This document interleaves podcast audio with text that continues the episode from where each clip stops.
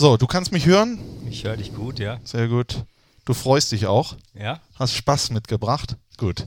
Herrlich. Ein Lebensmotto. Ja. Das ist dein Lebensmotto? Ja, zumindest immer versuchen, äh, sag ich mal, positiv zu sein und ähm, halt mehr zu lachen, als ernst zu gucken. Und ähm, das tut uns allen, glaube ich, gut, Ja. auch im Umgang. Und ähm, das ist so- sowieso für mich das Wichtigste, wie geht man miteinander um. Äh, empathisch, respektvoll und ähm, da gehört Lachen natürlich dazu und äh, da ist auch beim Job. Ne? Wir Ja. wollen natürlich äh, seriöse Rahmenbedingungen schaffen, aber immer mit Spaß und Freude. Und ähm, auch in Zeiten, wo es mal vielleicht ernster wird oder nicht so gut läuft, sollte trotzdem immer die Freude mit dabei sein, weil ohne Freude, der tagtäglichen Freude, äh, fällt der Job natürlich schwerer. Und das versuche ich auch auszustrahlen. Guck mal, Dirk, so kann der Podcast beginnen. Du bist, du bist auf Höhe. Ich merke schon, das wird Gut. was. Und deswegen legen wir Passt, los. Mir platzt die Hose. Vor Freude. Ich kann euch sagen, Leute zu Hause, gönnt euch jetzt irgendein kühles Getränk, stellt euch das hin, denn ich verspreche euch, es wird hier geschichtsträchtig. Ihr hört den Fohlen-Podcast Und nichts weniger als das. mit Christian Straßburger. Ich pack es nicht! Einen wunderschönen guten Tag und ganz herzlich willkommen, meine sehr verehrten Damen und Herren, liebe Fans der einzig wahren Borussia. Hier ist er, der Mediamarkt Fohlen Podcast der Talk mit einem ganz besonderen Gast. Unser Co-Trainer, unser wundervoller, gut aussehender, höchst sympathischer Co-Trainer Dirk Bremser. Herzlich willkommen. Vielen Dank. Oder soll Vielen ich- Dank für die Blumen auch. Ja. Sehr gerne. Wunderbar, fängt schon mal gut an. Fängt gut an, ne? Äh, Tag fängt gut an. Hervorragend. Ist ja auch alles ernst gemeint, muss man sagen. Soll ich, äh, wirst du eigentlich gerne Bremse genannt? Oder soll ich sagen Dirk oder Herr Bremser? Nein, Bremse ist schon seit ewigen Zeiten mein Spitzname. Ne, hat sich erschlossen durch den Nachnamen. Aber ähm, ja, in der heutigen Zeit, da haben wir gerade ganz kurz schon drüber gesprochen, äh, immer, sage ich mal, positiv zu sein, auch von der Ausstrahlung her, das rüberzubringen. Dann ist Bremse natürlich immer so, ja, Bremse, ich will nicht bremsen. In keiner Phase Ja. und schon gar nicht auf dem Platz. Und ähm, ja, aber das ist mein Spitzname, den finde ich auch gut. Da können mich alle auch so nennen. Ähm, das ist schon seit ewigen Zeiten so und kein Problem. Wie nennt dich deine Frau? Auch Bremse? Das wäre nicht schön, wenn die mich Bremse nennen würde. Vollgas nennt Ja. die. Das wäre das Ja? wäre wär schöner. Das wär ja, schöner, ja. oder? Ab und zu muss ich mich schon, muss ich mich schon bremsen, auch. Aber nein, da ist natürlich die Kosenamen, die Koseform wie Schatzi, die sind da schon mehr angebracht. Selbstverständlich. Ich, vielleicht am Ende des Podcasts nenne ich dich auch Schatz. Wir Das, wird, das, das wird mein Ziel werden, ja. ich, ich hoffe, dass es so kommt. Dann wird es ein guter gewesen sein. Äh, ich hoffe, ihr äh, freut euch auf Dirk Bremser und ihr freut euch auch gleich auf den Fragengalopp. So starten wir ja immer. Du weißt es, du bist Stammhörer vom äh, Fohlen-Podcast. Und äh, ich würde sagen, legen wir gleich los. Dirk, du bist in Bochum geboren. Was würdest du an deiner Geburtsstadt ändern, wenn du es könntest? Die Betrachtungsweise von außen, der Menschen von außen, weil ich glaube, Bochum wird äh, häufig noch als natürlich Stadt im Ruhrgebiet äh, gesehen, aber mit ihren negativen Facetten. Ich finde, Bochum ist eine wunderschöne Stadt, obwohl ich da nicht mehr lebe. Äh, und ich verhehle meine Herkunft nicht. Äh, da bin ich sogar ein Stück weit stolz drauf. Und äh, ich kehre immer wieder gerne zurück und ich würde gerne ändern, dass die Leute äh, teilweise negativ über das Ruhrgebiet an sich, aber auch über Bochum sprechen. Sehr gut. Bochum ist auch ein Musiktitel von Herbert Grönemeyer und deswegen frage ich dich: Bochum von Grönemeyer oder Elf vom Niederrhein von BO? Ich muss sagen, die Elf vom Niederrhein, da gehe ich ab. Da platzt mir die Hose. wirklich, also äh, es ist wirklich so, dass ich bei den Heimspielen und selbst auswärts, wenn wir beim Barmachen sind oder je nachdem, wann die Hymne dann bei, in den Auswärtsstadien gespielt werden, dass ich da immer mitsinge. Ja. Und genauso, wenn wir einlaufen hier, da freue ich mich jedes Mal drauf. Jetzt am Samstag gegen Schalke wieder, äh, ist äh, herrlich. Ja. Da muss ich wirklich sagen, das sind Emotionen. Äh, obwohl ich auch sagen muss, ich finde Vereinsliga bzw. Hymnen der Vereine teilweise auch wirklich richtig gut. Und Bochum gehört natürlich dazu, das ist meine Heimatstadt. Und äh, Bochum von Herbert Grönemeyer, gar keine Frage. Und äh, am vergangenen Freitag, das war unglaublich, wir haben Donnerstag gegen Bochum ein Freundschaftsspiel gehabt. Am Freitagabend war ich auf einer Party eingeladen, seit ewigen Zeiten, zum, ich will es gar nicht sagen, 50-jährigen Geburtstag. Aber da habe ich äh, äh, ja, Bekannte nach 25 Jahren wieder getroffen, wieder gesehen, teilweise erkannt, teilweise nicht, sind teilweise doppelt das Dreifache geworden. Andere haben sich auch so ein bisschen verändert, ein bisschen weniger Haare bekommen, aber ein super Abend und äh, für mich ergreifend und emotional an dem Abend war, irgendwann um 12 Uhr, gegen 12 Uhr, ist Bochum von Herbert Grönemeyer vom DJ gespielt worden. Und dann äh, der ganze Raum hat sich in die Arme genommen und das Lied wirklich mitgesungen. Und äh, da hat man gespürt, was ich gerade gesagt habe, die Leute, die da waren, sind alles Bochumer oder zum größten Teil Bochumer, die teilweise auch in Dortmund vielleicht leben, aber sind Bochumer und die waren stolz darauf. Und die Hymne, die ist wirklich, ja, glaube ich, schon in national, teilweise international bekannt. Und die Leute haben das inbrünstig mitgesungen. Und ja. äh, muss ich sagen, da stand ich daneben. Ich war nicht mit ihm im Kreis. Aber da habe ich schon gesagt, hm, das ist ergreifend, wie die Leute wirklich auch dazu stehen, äh, zu dieser Stadt stehen. Du hast jetzt gesagt, 50. Geburtstag von was? Von wem? Von einem Freund? Oder? Von einem Freund. Von einem Freund, okay. Ja, ich bin ja noch nicht 50. Nee, ich wollte schon sagen, das wäre ja. Du hast ja gerade gesagt, ja. ich sehe super aus und ja. äh, ich fühle mich halt wie 40. Bist du ja auch, obwohl du 39 bist. Ja, genau. so, ähm, jetzt wird es schwierig. Da bin ich mal sehr gespannt. Was kannst du überhaupt nicht gut? Verlieren. Okay. Sonst kannst du alles. ja. ja. gut, das würde ein Monolog werden jetzt hier, der wird den Rahmen sprengen, aber ich äh, konnte von klein auf schon nicht verlieren, ähm, habe dann aber gelernt, auch die Emotionen da zu lenken und das gilt natürlich bis heute bei den Spielen. Ähm, man muss das akzeptieren auch, wenn ein Gegner besser ist. Zum Beispiel bin ich ein absolutes Spielkind noch. Ja, ja also ne, trotz meines Alters auch beim Training, auch mit, mit den Spielern, ich möchte immer Spiele machen. Spiele machen und die Spiele möchte ich logischerweise dann auch gewinnen. Ja, ja und ähm, da ist es halt so, dass ich bei solchen Spielen immer auch gefordert werden möchte. Also wenn einer total unter- oder überlegen ist, dann macht es nicht so einen Spaß. Sollte schon auf gleicher Ebene sein, wo man wirklich drum fighten muss. Ja? Aber da kann ich dann schlecht verlieren. Da mache ich, versuche ich alles um das Spiel zu gewinnen, auch egal gegen wen. Ob es gegen Dieter Hecking ist, ob es gegen äh, Lars Stindl ist. Ja, und dann hast du immer mal Wettbewerbe gegen, gegen Staffmitglieder und das ist egal auch, ob es am Fußballtennis ist, ob es äh, Tennis an sich ist, ob es Backgammon ist, wie auch immer. Da haben der Trainer und ich schon Schlachten wirklich geschlagen. Und ähm, da, das ist so und da muss man natürlich die Emotionen lenken und da ist nach wie vor auch in der Bundesliga so. Ich kann nicht gut verlieren. Ja. Ich kann natürlich äh, respektieren und akzeptieren, wenn ein Gegner mal besser ist an dem Tag. Trotzdem möchte man natürlich gewinnen. Wo ich dann richtig Probleme mit habe, mit Emotionalität, äh, wenn ich mich sehr ungerecht behandelt fühle. Oder ja. meine Mannschaft meiner Meinung nach, das ist ja immer auch eine Wahrnehmungssache, ja. ungerecht behandelt fühlen. Da gehe ich schon, schon mal aus dem Sattel und ähm, da gilt es natürlich, halt die Vorbildfunktion auch zu wahren und ähm, immer bei sich zu bleiben, ja, und das auch, äh, sag ich mal, so dann anzunehmen und auch dann zu akzeptieren für den Moment, ja. wo das schwierig ist häufig. Ne? Aber das habe ich auch im Laufe der Jahre gelernt und mittlerweile kann ich damit gut umgehen. Trotzdem ändert es nicht daran, dass ich immer gewinnen will. Bist du eigentlich schon mal auf die Tribüne verwiesen worden? Das ist schon lange her, ja. aber es ist schon vorgekommen. Aber deswegen sage ich ja, äh, das sind natürlich dann Erfahrungsmomente äh, auch ja. in meiner Karriere. Wo, wo du dann die Emotionen äh, dann auch leiten solltest und immer wieder, wie gesagt, bei dir zu bleiben. Weißt du noch, wann das war? Äh, ja. Komm, erzähl doch mal. Ja. Komm. Dirk?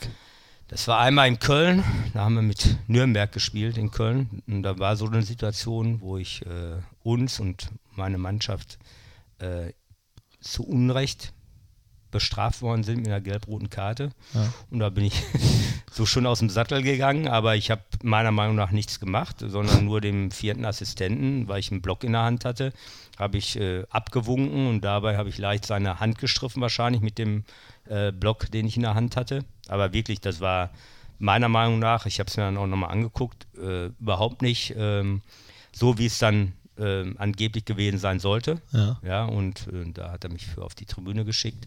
Und das sind solche Situationen, wo man wirklich dann äh, ja, seine Vorbildfunktion schon wahrnehmen muss. Aber ich finde auch, man sollte seiner Mannschaft zeigen, dass man immer gewinnen will. Ja. Dass man zu der Mannschaft steht. Und äh, ich finde, Emotionalität gehört dazu. Immer in einem Rahmen, der, der noch akzeptabel ist, gar keine Frage. Und gerade, es geht ja oft dann auch um die Schiedsrichter. ähm, da sollten wir schon zusehen, dass wir ihnen helfen. Ja, aber es gibt immer wieder Situationen, wo ich glaube, die Leute auch die Emotionen sehen möchten. Ja. Ja, wenn ein Trainer als Beispiel nur da ruhig stehen und gar keine Emotionen zeigt, äh, das, ähm, da sagen die einen ja, der ist total souverän, die anderen sagen ja, der ist ja total emotionslos. Ja. Wie man es gerade sehen möchte, ja. Das ist und, immer so. Äh, äh, da finde ich schon, ich bin schon ein sehr emotionaler Typ, aber äh, habe wirklich in dem Laufe der Jahre gelernt, die Emotionen auch äh, in die richtigen Bahnen zu lenken. Nordsee oder Ostsee? Ostsee. Weil. Weil äh, ich äh, mit meiner Familie an der Ostsee wohne, äh, da den Lebensmittelpunkt gefunden habe ähm, für meine Frau, für, für meine Kinder. Und ähm, ich bin stolz darauf, wirklich äh, da heimisch geworden zu sein, obwohl das für meinen Job sehr weit weg ist. Äh, aber Du pendelst jeden Tag. ja, natürlich jeden Tag. Mit dem Zug? Na, selbstverständlich. äh, Ja. Und ähm, ja, dazu braucht es eine sehr starke Frau. Die Ja. habe ich glücklicherweise. Und äh, tolle Kinder und ja, an der Ostsee. Das, wie gesagt, ist unser Lebensmittelpunkt geworden. Ist vom Lebenswert her sehr schön. Ist eine Erholungsoase letztendlich. Da fahren andere Leute hin, um Urlaub zu machen. Wir haben da unseren Lebensmittelpunkt und ähm, als ich damals meine Karriere beendet habe, ja, habe ich mich mit äh, und dann war das natürlich auch mit der Trainerkarriere in Verbindung, als äh, wir damals nach Aachen gewechselt sind und da musste dann eine Entscheidung her. Ja. Die habe ich dann gemeinsam nach, nach langen, langen Gesprächen mit meiner Frau gemeinsam gefällt. Und äh, so ist, wie gesagt, die Ostsee unser Lebensmittelpunkt geworden. Ähm, und ja, ist einfach wunderschön dort. Welche Serie hast du zuletzt durchgebinged? Da muss ich mal kurz überlegen, immer wieder mit Unterbrechungen. Da muss ich sagen, ich bin nicht so ein absoluter Serienfreak, Ja. aber Cal Californication, Californication. Californication. Genau. Okay, die, Die, habe ich von 1 bis zum Ende geguckt, ja. Aber sonst bist du nicht so, hört man ja schon raus, so einer der. Ja. Du guckst auf, den, äh, auf dem Laptop lieber Fußballspiele. Allerdings. Allerdings. Borussia Mönchengladbach ist für mich. Ja, ein absoluter Traditionsverein mit äh, riesigem Fanpotenzial, mit, äh, mit tollen Fans. Das habe ich in nur ein, ja, ein, dreiviertel Jahren hier, aber auch schon vorher erlebt, jetzt hautnah. Äh, vor allen Dingen, wenn wir auswärts auch unterwegs sind oder hier vor kurzem bei der Saisoneröffnung. Da ist sensationell, da ist ein großes Fund und natürlich ein Verein, der, der extreme sportliche Erfolge hat in der Vergangenheit. Die Fohlenelf ähm, war damals schon, als ich klein war, äh, immer ein Hingucker, ja, wo ich mich äh, äh, wiedergesehen habe, wo ich gesagt habe, boah, das ist super schön. Und irgendwann, ja, das habe ich ja schon vor ein, dreiviertel Jahr gesagt, war das schon so ein Traum, am Bökelberg zu spielen, für mich als Spieler. Den habe ich mir erfüllen können, dass ich mal für diesen Verein arbeiten darf. Das, eine, das erfüllt mich mit Stolz. Wir sind auch sehr stolz, dass du hier bist. Kann ich mal so sagen. Dankeschön. Wann warst du das letzte Mal so richtig neidisch auf etwas oder jemanden? Da gibt es sicherlich mehrere Momente, aber neidisch war ich, obwohl ich das gar nicht geguckt habe, äh, aufs Pokalfinale. Bayern Okay. München gegen Eintracht Frankfurt, weil ich da gerne mit unserer Mannschaft drin gestanden hätte. Auch das Jahr davor schon, ähm, weil ich weiß, wie toll das ist, äh, welche Emotionen das in einem weckt. Und äh, da ist ja auch einer meiner Titel äh, äh, von, die ich gerne höre, Unser Tag von Helene Fischer. Und ähm, das wird unvergessen bleiben für mich, ähm, weil es natürlich auch der größte sportliche Erfolg war. Ähm, aber ähm, das, das sind drei Tage, sage ich mal, von der Vorbereitung bis dann zum Feiern. Wir konnten ja glücklicherweise feiern danach. Das ist unvergessen, das wird immer im Kopf und im Herzen bleiben. Und ähm, ja, wenn dann solche, solche Highlights wieder anstehen, ähm, die man auf dem kürzesten Weg erreichen kann, äh, was unseren Job angeht, sprich ähm, über das DFB-Pokal, über die DFB-Pokalspiele, dann ist das schon eine Sache, die ich gerne nochmal miterleben würde. Und ja, da bin ich am traurig, weil man immer die Chance hat, auch da wieder hinzukommen. Auch dieses Jahr, nächster Gegner Bayer Leverkusen hier zu Hause. Ne? Da haben wir auch noch was gut zu machen, sage ich mal. Glaubst du an Gott? Ja, ja, absolut. Und ähm, ja, ich habe auch kirchlich geheiratet. Ja, ähm, sollte wer heiraten will, macht das ja heute immer noch. Und ähm, ja, ich bin, bin so schon gläubig, bin auch so erzogen. Ähm, habe das versucht auch an, auch an meine Kinder weiterzugeben. Aber äh, es ist jetzt nicht so extrem, dass ich äh, äh regelmäßig in die Kirche gehe. Ja? Aber mhm. trotzdem glaube ich an Gott. Welche Charaktereigenschaft würdest du gerne an dir ändern?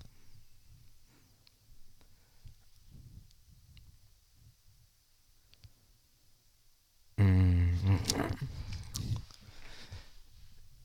Ja, ich denke, dass ähm, ich mir sehr, sehr viele Gedanken mache über alles, alles Mögliche, natürlich viel über den Job, über die Familie und äh, ich denke, dass ich für mich, was mir auch dann besser tun würde, noch äh, gelassener werden könnte. Also noch gelassener? Ja, also für mich schon natürlich nach außen äh, denke schon, dass ich, äh, dass ich sehr, sehr, sehr kommunikativ bin, sehr, sehr wahrnehmend und auch achtsam.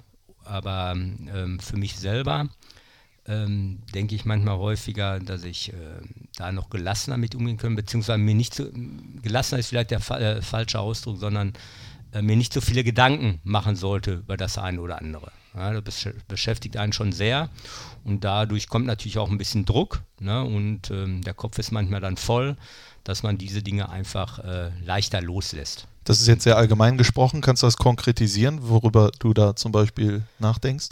Ja, über alltägliche Dinge, die so anfallen. Ne? Ob es bei uns in der Mannschaft ist, äh, ob es äh, wie der ein oder andere sich fühlt. Ne? Ich denke, der Trainer und ich sind Menschen, die, die schon authentisch sind, ähm, aber auch kommunikativ. Und ähm, ich möchte schon auch, ich versuche mich schon auch in jeden Einzelnen mal reinzuversetzen. Gerade jetzt, äh, auch dieses Jahr, haben wir eine sehr, sehr hohe Qualität, viele Mitbewerber um die jeweiligen Positionen. Und ähm, da versuche ich mich schon in den Einzelnen reinzuversetzen, wenn wir oder letztendlich der Trainer äh, die Entscheidung trifft, wenn er zum Beispiel nicht von Anfang an spielt, obwohl er es eigentlich verdient hätte. Ja? Mhm. Und ähm, äh, dann machst du über solche Dinge äh, Gedanken. Natürlich auch äh, ähm, Reaktionen deiner Mitmenschen. Ne? Und die lasse ich dann schon manchmal nah an mich ran. Und da muss ich noch lernen, dass häufiger zu trennen, da wie gesagt gelassener zu werden und das einfach auch zu akzeptieren, ja, um mir selber nicht zu viele Gedanken darüber zu machen, ja, dann geht es mir selber besser, aber trotzdem auch immer wieder versuchen zu helfen. Und das ist im Privatleben ähnlich. Ja, du ähm, gerade hast ja schon gefragt, Ostsee Heimat äh, ist natürlich verbunden, dass wir weit voneinander entfernt sind. Das äh, war in den vergangenen Jahren halt der Fall. Und dann machst du dir schon auch manchmal Gedanken ne, um deine Frau, um deine Kinder und äh, auch da äh, Dinge anzunehmen, aber natürlich auch dich damit zu beschäftigen. Ne? Und ähm, solche Geschichten halt, die im tagtäglichen äh, passieren. Und da ich, denke ich, schon äh, sehr wahrnehmend bin und ähm, auch auf meine Mitmenschen achten möchte, ähm, da das ist schon manchmal anstrengend, gar keine Frage, ja. weil die Wahrnehmung von den Menschen ist natürlich total unterschiedlich, die Charaktere sind unterschiedlich.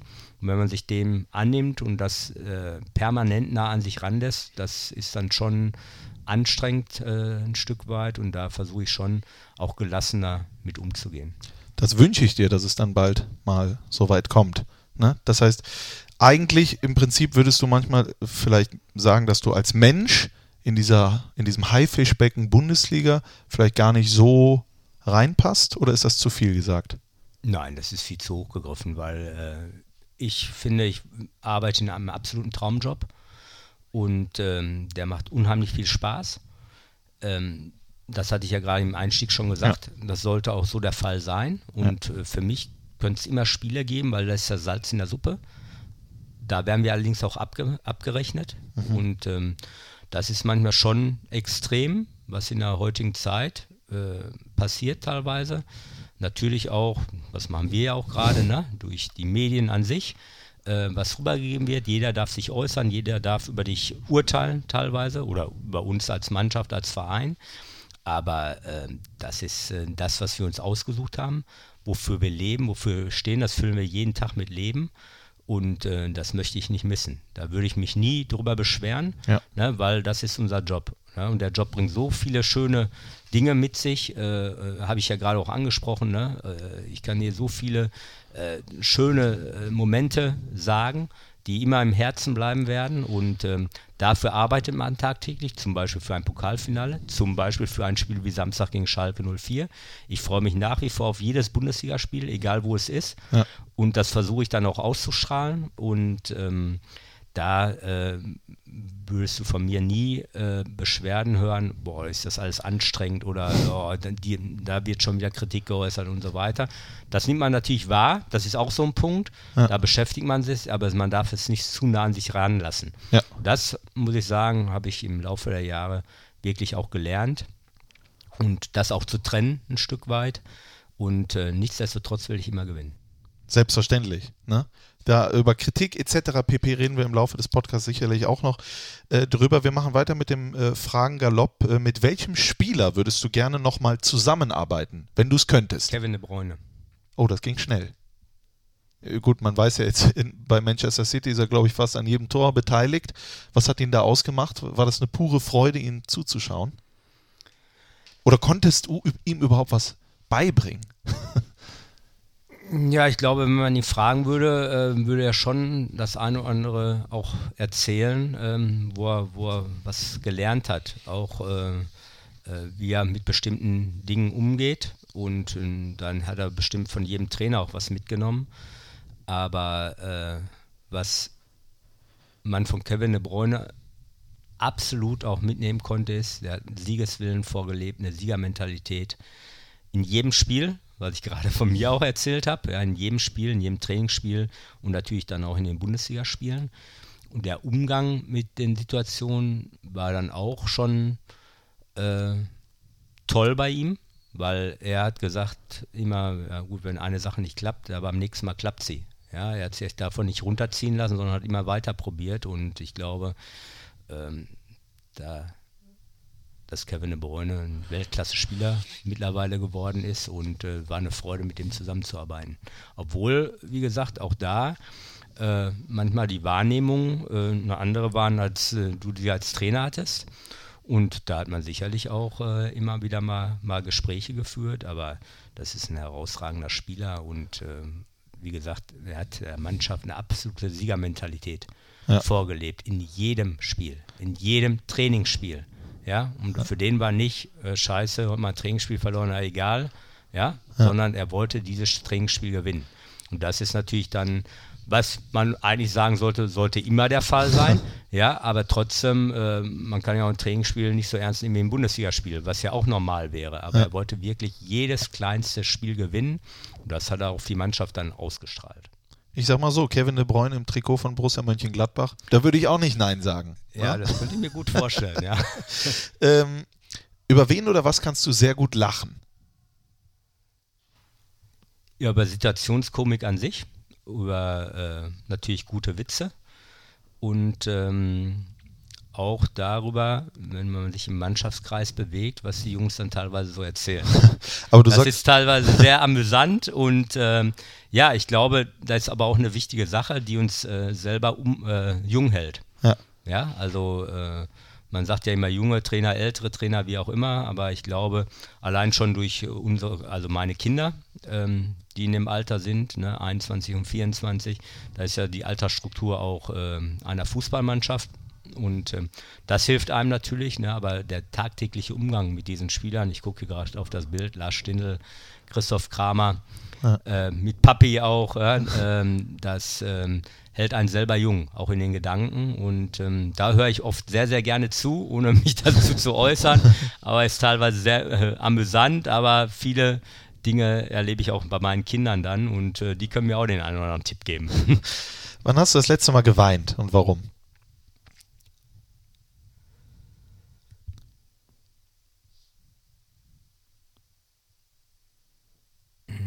Das letzte Mal richtig, richtig geweint habe ich, als Junior Malander verstorben ist. Und ähm, man hat sicherlich mal zwischendurch Situationen, wo man den Tränen nahe ist. Und ähm, ich bin auch der Meinung, da sollte man sich nicht verschämen. Das sind auch Emotionen, die zum Leben dazugehören. Ich finde auch als Mann darf man weinen. Und ähm, jetzt das letzte Mal so richtig, das war, als Juna Mal Malanda verstorben ist. Ja, das lassen wir jetzt auch einfach so stehen. Wir würden nie zum FC Bayern München gehen. Zu welchem Verein würdest du nie gehen? Das würde ich ausschließen. Also nicht, also ich würde es ausschließen, sowas zu sagen, Ja. weil ähm, es können immer wieder Situationen im Leben passieren, wo man ähm, dann zurückrudern müsste. Und ähm, im Leben, gerade im Fußballleben, ist alles möglich. Ich glaube, klar, es gibt sicherlich äh, äh, Spieler, die sagen, da würde ich nie und nie hingehen. Wenn die Situation dann eintreten würde, dann weiß ich nicht. Äh, ich denke, man sollte schon authentisch antworten. Das ist bei mir so. Ich versuche mich immer, und das mache ich auch, äh, bevor ich die Verträge unterschreibe, mich mit dem Verein, wo ich dann hingehe, äh, zu beschäftigen und den Verein auch mit Haut und Haaren zu leben. Ja. das kann ich und ich denke, ich habe sowohl als Spieler als auch als Trainer, ne, gerade als Trainer, lange Verweildauer in der heutigen Zeit. Ja. ja, immer drei, dreieinhalb, vier Jahre. Das ist für einen Trainer schon viel. Man wünscht sich immer Kontinuität, da spricht jeder Verein von, aber keiner kriegt das irgendwie hin, gerade in der heutigen Zeit. Ähm, aber deswegen ähm, kann ich nicht ausschließen, wenn der oder der Verein irgendwann kommt, je nach Situation natürlich auch, äh, wenn man uns in Gladbach nicht mehr haben möchte, aus welchen Gründen auch immer, was ich mir ja absolut nicht vorstellen kann, absolut nicht vorstellen kann und das auch absolut nicht nachvollziehen könnte. ähm, und dann, wenn, wenn Verein X, X, Y oder Z anruft, würde ich nicht sagen, dass ich irgendeinen Verein ausschließen könnte. Außer natürlich der erste FC Köln. Punkt. Punkt. Ausrufezeichen. Bo- äh, soll, ich darf mich nicht unbeliebt machen. Ne? Äh, äh. Nein, aber Nein, nein. man muss ja auch sagen, da ist natürlich, davon lebt ja auch der Fußball, von solchen Rivalitäten. Na, das sind immer auch geniale Spiele, wo man sich immer wieder drauf freut. Das sind so auch immer wieder Highlights, gar keine Frage. Ich habe gerade gesagt, ich freue mich auf jedes Bundesligaspiel, aber das sind natürlich auch immer wieder, immer wieder Highlights. Diese Spiele spielt man gerne und ich würde mir wünschen, der erste FC Köln spielt in der Bundesliga. Das würde sich jeder Ja, wünschen. Genauso, äh, dass der Hamburger SV in die Bundesliga. Ich möchte keinem anderen Verein zu nahe treten, aber äh, ähm, das sind äh, Spiele, die man immer wieder gerne hat. Ja, und ähm, der erste FC Köln. Ähm, Klar, das sind auch Emotionen. Ich würde mir wünschen, St. Pauli und Union Berlin kommen mal hoch. Das wäre auch mal geil. Zum Beispiel. Oder? Aber, äh, also wenn wir beide unsere Wunschvorstellung hätten, dann hätten wir eine Bundesliga mit 40 Mannschaften. Eben, eben. Ja, Ja, aber Haben wir ähm, vielleicht auch bald. Wer weiß. Ne? Ja. Ähm, was bedeutet für dich Liebe? Liebe bedeutet für mich Zuneigung, Vertrauen, Spaß miteinander haben, über alles reden zu können und bedingungslos zueinander zu stehen. Glaubst du auch, dass vielleicht ein wenig das Geheimnis deiner jahrelangen äh, Beziehung mit deiner Frau diese Entfernung ist? Oder äh, ist es auch ein, ein, ich sag mal so ein Problem? Mm, Das ist eine hypothetische Frage, weil äh, ich glaube, ich wäre mit meiner Frau immer noch glücklich zusammen, wenn wir auch uns jeden Tag sehen würden. Ja. Ja, weil das passt einfach. Ähm, und ja, vielleicht macht diese Art der Lebensform einen noch stärker. Einen noch stärker. Ich habe gerade gesagt, da hat man schon manchmal schwierige Phasen, Ja. wo man denkt auch, ist es das alles wert? Ja, wenn du jetzt hier mir gegenüber sitzt und nicht über mein, nicht über meine Laufbahn richtig Bescheid wüsste, dann würdest du sagen, ja, habe ich ja auch gerade selber gesagt, ist ein äh, absoluter Traumjob. Ja. Ja, ist es auch. Den mache ich auch mit Haut und Haaren und lebe ihn. Äh, ich lebe meinen Traum, kann man auch sagen.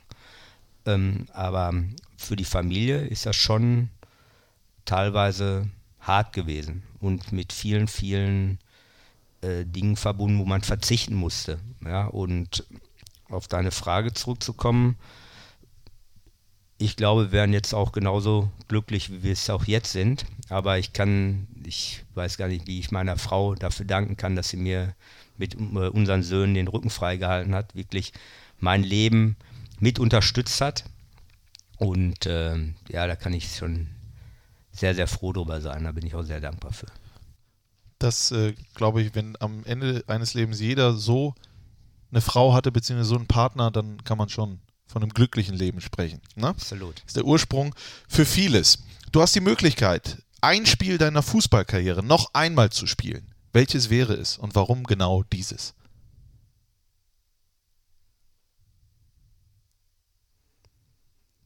Da würde es viele geben, muss Ja. ich sagen. Im Laufe der Zeit habe ich ja gesagt, viele tolle Momente, viele tolle Spiele, emotionale Spiele. Da könnte ich auf viele Spiele eine Antwort geben. In jüngster Vergangenheit würde ich gerne nochmal äh, das ähm, Euroleague-Spiel gegen Schalke nochmal spielen, wo wir durch ein Hoppeltor einen absolut unberechtigten Handelfmeter dann ausgeschieden sind. Ähm, das würde ich gerne nochmal spielen. Und ich würde gerne nochmal das Champions League Viertelfinale gegen Real Madrid spielen, wo wir im Hinspiel mit Wolfsburg 2-0 gewonnen haben und dann in Madrid leider 3-0 verloren haben. Das sind schon äh, Erlebnisse und da hatte man, ich meine, Real Madrid, weiß jeder, hat die letzten Jahre die Champions League gewonnen und wir waren kurz davor, sie auszuschalten. Verdient. Äh, und das war schon auch dann sehr bitter. Aber Ja. das sind eine der Momente, die man nicht missen möchte, aber die man gerne hätte positiv gestaltet. Ja, Ja. Und wenn Thomas Müller jetzt auch sagt, ja, Bayern München wäre immer nah dran gewesen in den letzten Jahren, bin ich auch der Meinung. Ne, äh, äh, sie sind gegen Real Madrid dann ausgeschieden. Da war das für uns damals auch mit Wolfsburg, wir waren echt nah dran. Ich sage nicht, wir hätten dann die Champions League gewonnen, aber da nochmal weiterzukommen, das wäre schon auch ein Highlight gewesen. Ich glaube, das Rückspiel, das war eines der, ich, ich habe, glaube ich, noch nie so mitgefiebert mit dem VfL Wolfsburg wie im Rückspiel. Aber irgendwann hat man, glaube ich, ich weiß, du warst im Stadion, irgendwann hat man gespürt, das dritte, das kommt wahrscheinlich noch, ne? Von Real Madrid. Ja, aber ich habe auf Ja. der Bank auch gesagt, wir können auch eins Wir machen. können auch eins machen, was, ja, ja, äh, klar. Was äh, war auch im Bereich des Möglichen, auch wie das Ja. Spiel gelaufen ist. Und dann hätte Madrid schon wieder, zu dem Zeitpunkt schon dann 2-0 für Madrid, dann schon wieder noch zwei. Tore hätte machen müssen. Und Ja. letztendlich ist das dritte Tor durch einen Freistoß durch die Mauer entstanden. Ähm, Das ärgert dich natürlich dann. ja, das ärgert mich dann noch mehr. Ja. Ja. Standardspezialist Bremser, da reden wir später auch noch drüber. Wann hast du dich zuletzt richtig überfordert gefühlt? Wenn es das überhaupt gibt bei dir. ja, überfordert, ähm, gibt man das zu? Das, Ähm, du bist ein ehrlicher Typ. ich ähm, überfordert, ja, schon ein extremer Begriff dann, ähm, auch da. Also im Job glaube ich nicht.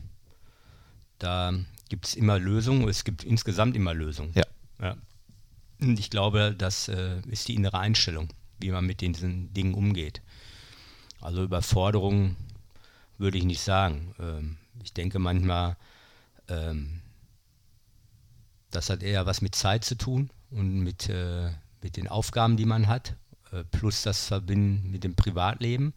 Da ist man manchmal schon ein Stück weit kaputt. Deswegen sind die Erholungsphasen umso wichtiger.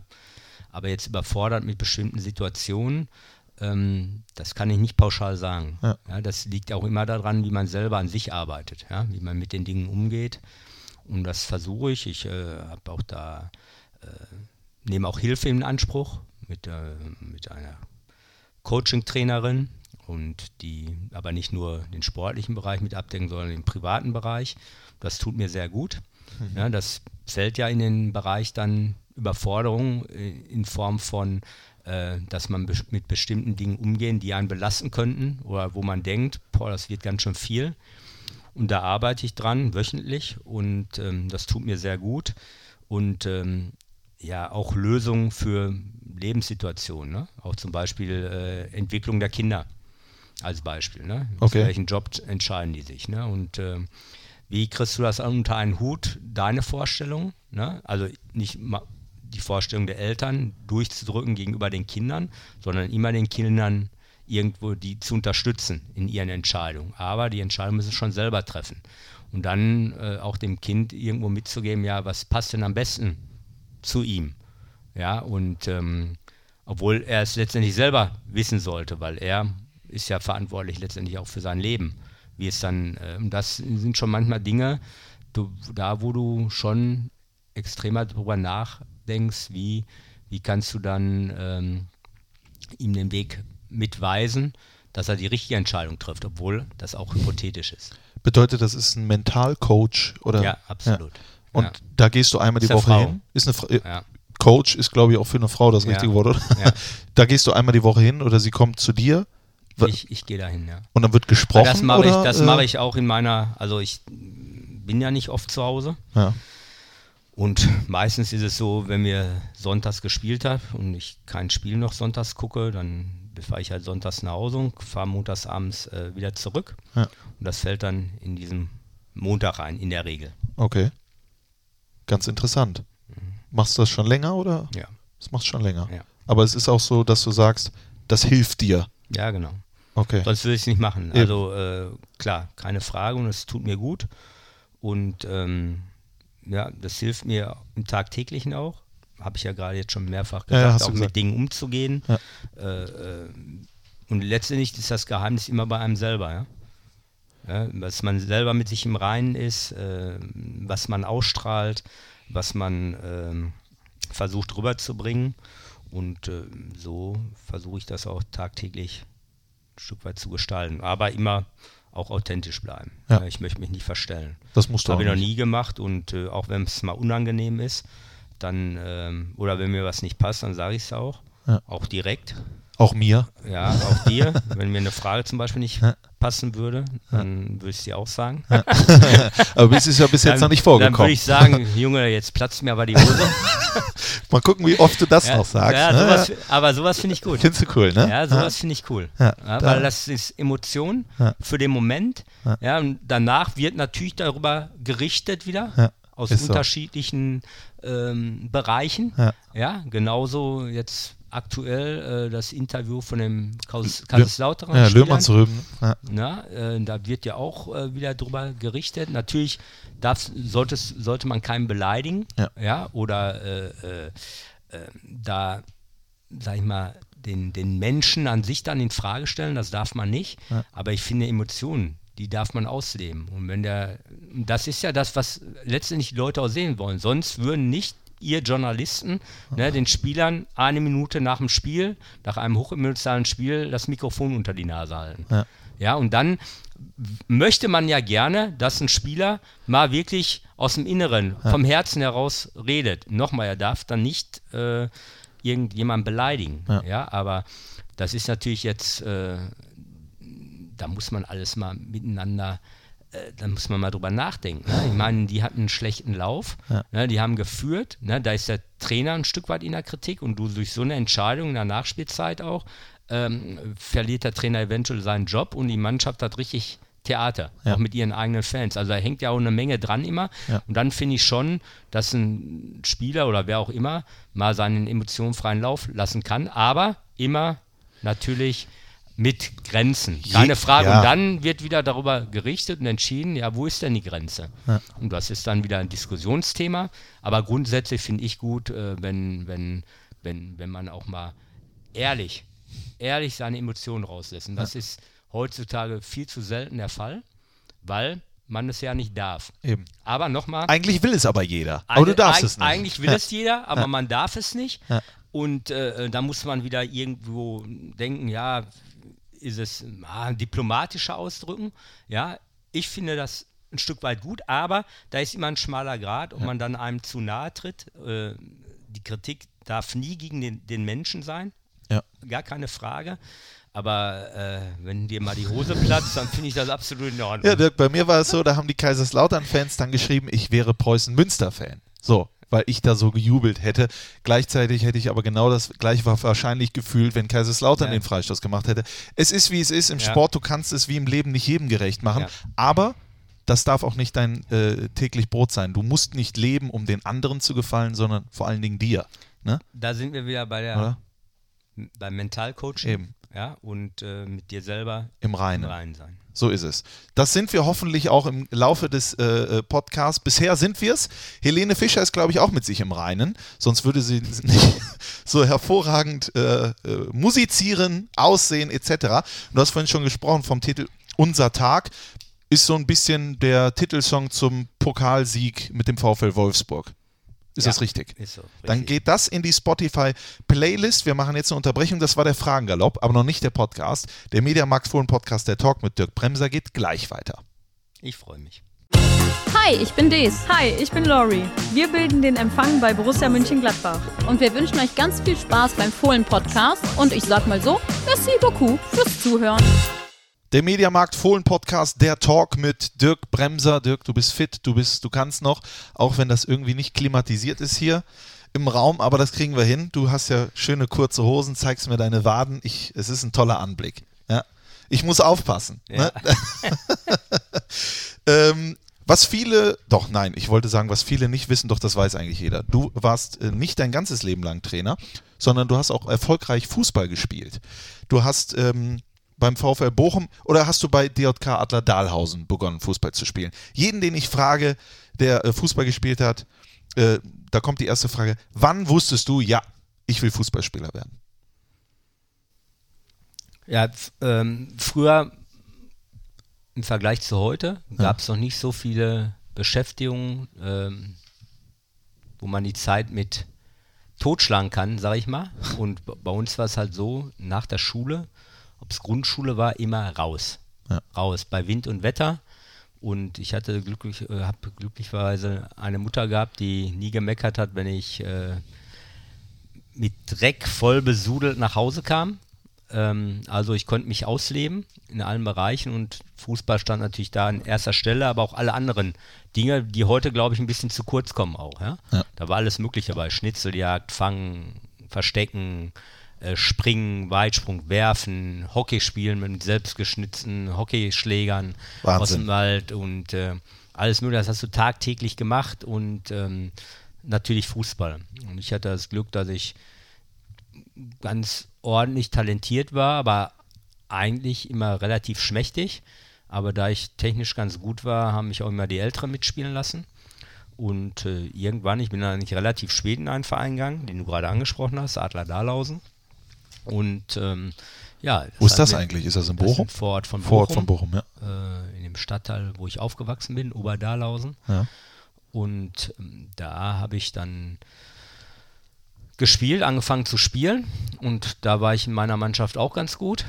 Und ähm, dann hat der Trainer mich irgendwann bei, als ich noch äh, in der C-Jugend gespielt habe, hat er mich bei der A-Jugend mitspielen lassen. Okay. Ja, und ähm, da werde ich auch nie vergessen, hat der Mittelspieler mich an die Hand genommen. Los, Kleiner, jetzt sind wir wieder dran. das Spiel haben wir leider hoch verloren, aber ich habe sogar ein Tor gemacht. Ne? 7-3, glaube ich, verloren, aber dann hat der Gegner ein Tor gemacht, hat der mich an die Hand genommen. Kleiner, jetzt sind wir wieder dran. ja? Und äh, ja, und ähm, das waren meine Anfänge, Anfänge im Fußball, aber vor allen Dingen Straßenfußball. Und das ist, kommt heute viel zu kurz, gar keine Frage. Leider. Ähm, leider, Ja. ja. Und ähm, das hat man natürlich viel mitgenommen. Wenn ich dich jetzt so sehe und ich habe gerade ein bisschen drüber nachgedacht, kann man dich mit Darius Wosch vergleichen? Ja, mit Darius kenne ich, kenn ich auch. Ja. Ähm, ich denke, der hat einen ähnlichen Werdegang, auch auf der Straße Ja. äh, gespielt. War natürlich ein viel besserer Techniker und Spieler als ich. Ähm, Sogar Nationalspieler gewesen? Nationalspieler. Und ähm, aber ich denke, so vom, vom Aufwachsen her, gut, ehemalige DDR, Ja, gut. Aber äh, ich meine jetzt einfach nur vom tagtäglichen Ja. Straßenfußballer, das ist schon vergleichbar. Von der. Spielanlage, ne? Ja, das äh, kommt mir jetzt gerade so in den Sinn. Und er hat auch beim VfL Bochum gespielt, so wie du auch. Du warst zwar im. Lass uns erstmal darüber sprechen, wie ist es dazu gekommen, dass du zum VfL Bochum gegangen bist? Ja, also mein Trainer damals bei Adler Dahlhausen, der hat schon gesagt, äh, dass ich recht gut bin. Und ähm, aber selbst damals äh, in der Stadt in Bochum, ja, war ein Zufall, hat auch ein Scout aus der C-Jugend damals oder vom Nachwuchs vom VfL Bochum, hat dann das ein oder andere Spiel gesehen. Und dann wollte ich aber auch wirklich ähm, damals dann ähm, ja, zu einem höherklassigen Verein dann wechseln. Und das war natürlich der VfL Bochum, ging natürlich eingehend dahin, dass ich äh, die Schule dann auch äh, wechseln musste, in die weiterführende Schule, das Gymnasium, das war dann in der Bochumer Innenstadt, das Goethe-Gymnasium. Und das war wiederum in der Nähe vom Ruhrstadion, bin ich am Freitag noch vorbeigefahren übrigens. Und ähm, ja, trotzdem war ich natürlich sehr auf meine Eltern angewiesen, vor allen Dingen auf meine Mutter, dass sie viel gefahren ist, weil in der Phase meine Eltern haben immer darauf geachtet, dass äh, die Schule das Wichtigste ist, dass du da, dass ich da mein Abitur mache. Ist es ja auch. Ja, sollte so sein. Aber das stand an erster Stelle. Dann ähm, wollten meine Eltern unbedingt, dass ich ein Instrument spiele.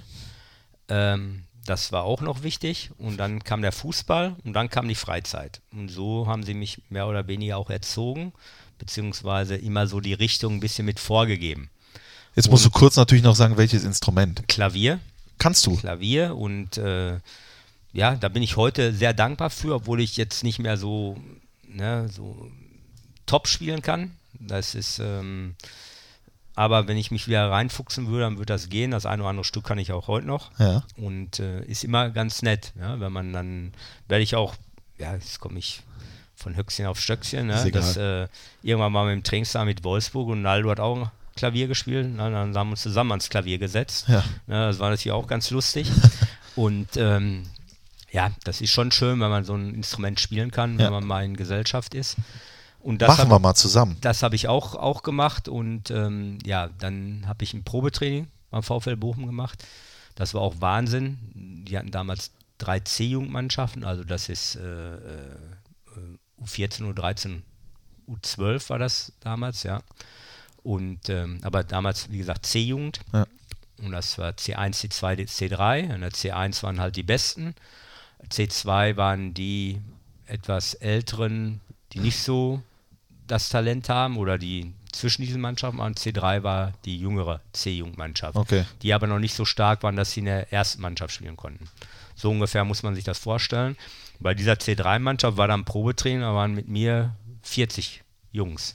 Okay. Ja, und davon sind dann nur, ich weiß gar nicht mehr, wie viele damals genommen worden sind, zehn oder so. Und da war ich dann dabei, obwohl ich recht schmächtig war. Ne? Ich war auch spätpubertär. Und ja, dann war ich dabei und bin da so meinen Weg gegangen. Ne? Erst in der C3 damals, das war sehr gut, da habe ich nur rechts außen gespielt, viele Tore gemacht. Äh, danach das C1, dann ging das weiter B2, B3, in die B1 äh, dann in die A1 irgendwann um die deutsche Meisterschaft auch gespielt. Und dann war der Übergang Seniorenbereich, äh, Juniorenbereich in Seniorenbereich. Und der ist ja nach wie vor genau wie heute. Ne? Das ist ja nicht so einfach, Ja. weil das halt viele Jungs schaffen wollen. Und ähm, ja, ich bin damals in die Amateurmannschaft damals, das war die dritthöchste, dritthöchste Liga, damals die Ja. Oberliga. Und ähm, ja, da habe ich dann gespielt. Da bin ich, äh, zur gleichen Zeit hatte ich auch mein Abitur gemacht. Und da musste man auch schon damals Entscheidungen treffen. Ne? Und das, da scheitern, glaube ich, auch viele dran. Ne? Wenn man in der pubertären Phase ist, dann zwischen ja, 15 und 18, da kommt bei dem einen Alkohol, Zigaretten, Freundin, dann kommen andere Dinge dazu und da muss man sich schon entscheiden, was man für einen Weg war. Und da Und du hast dich für alles entschieden.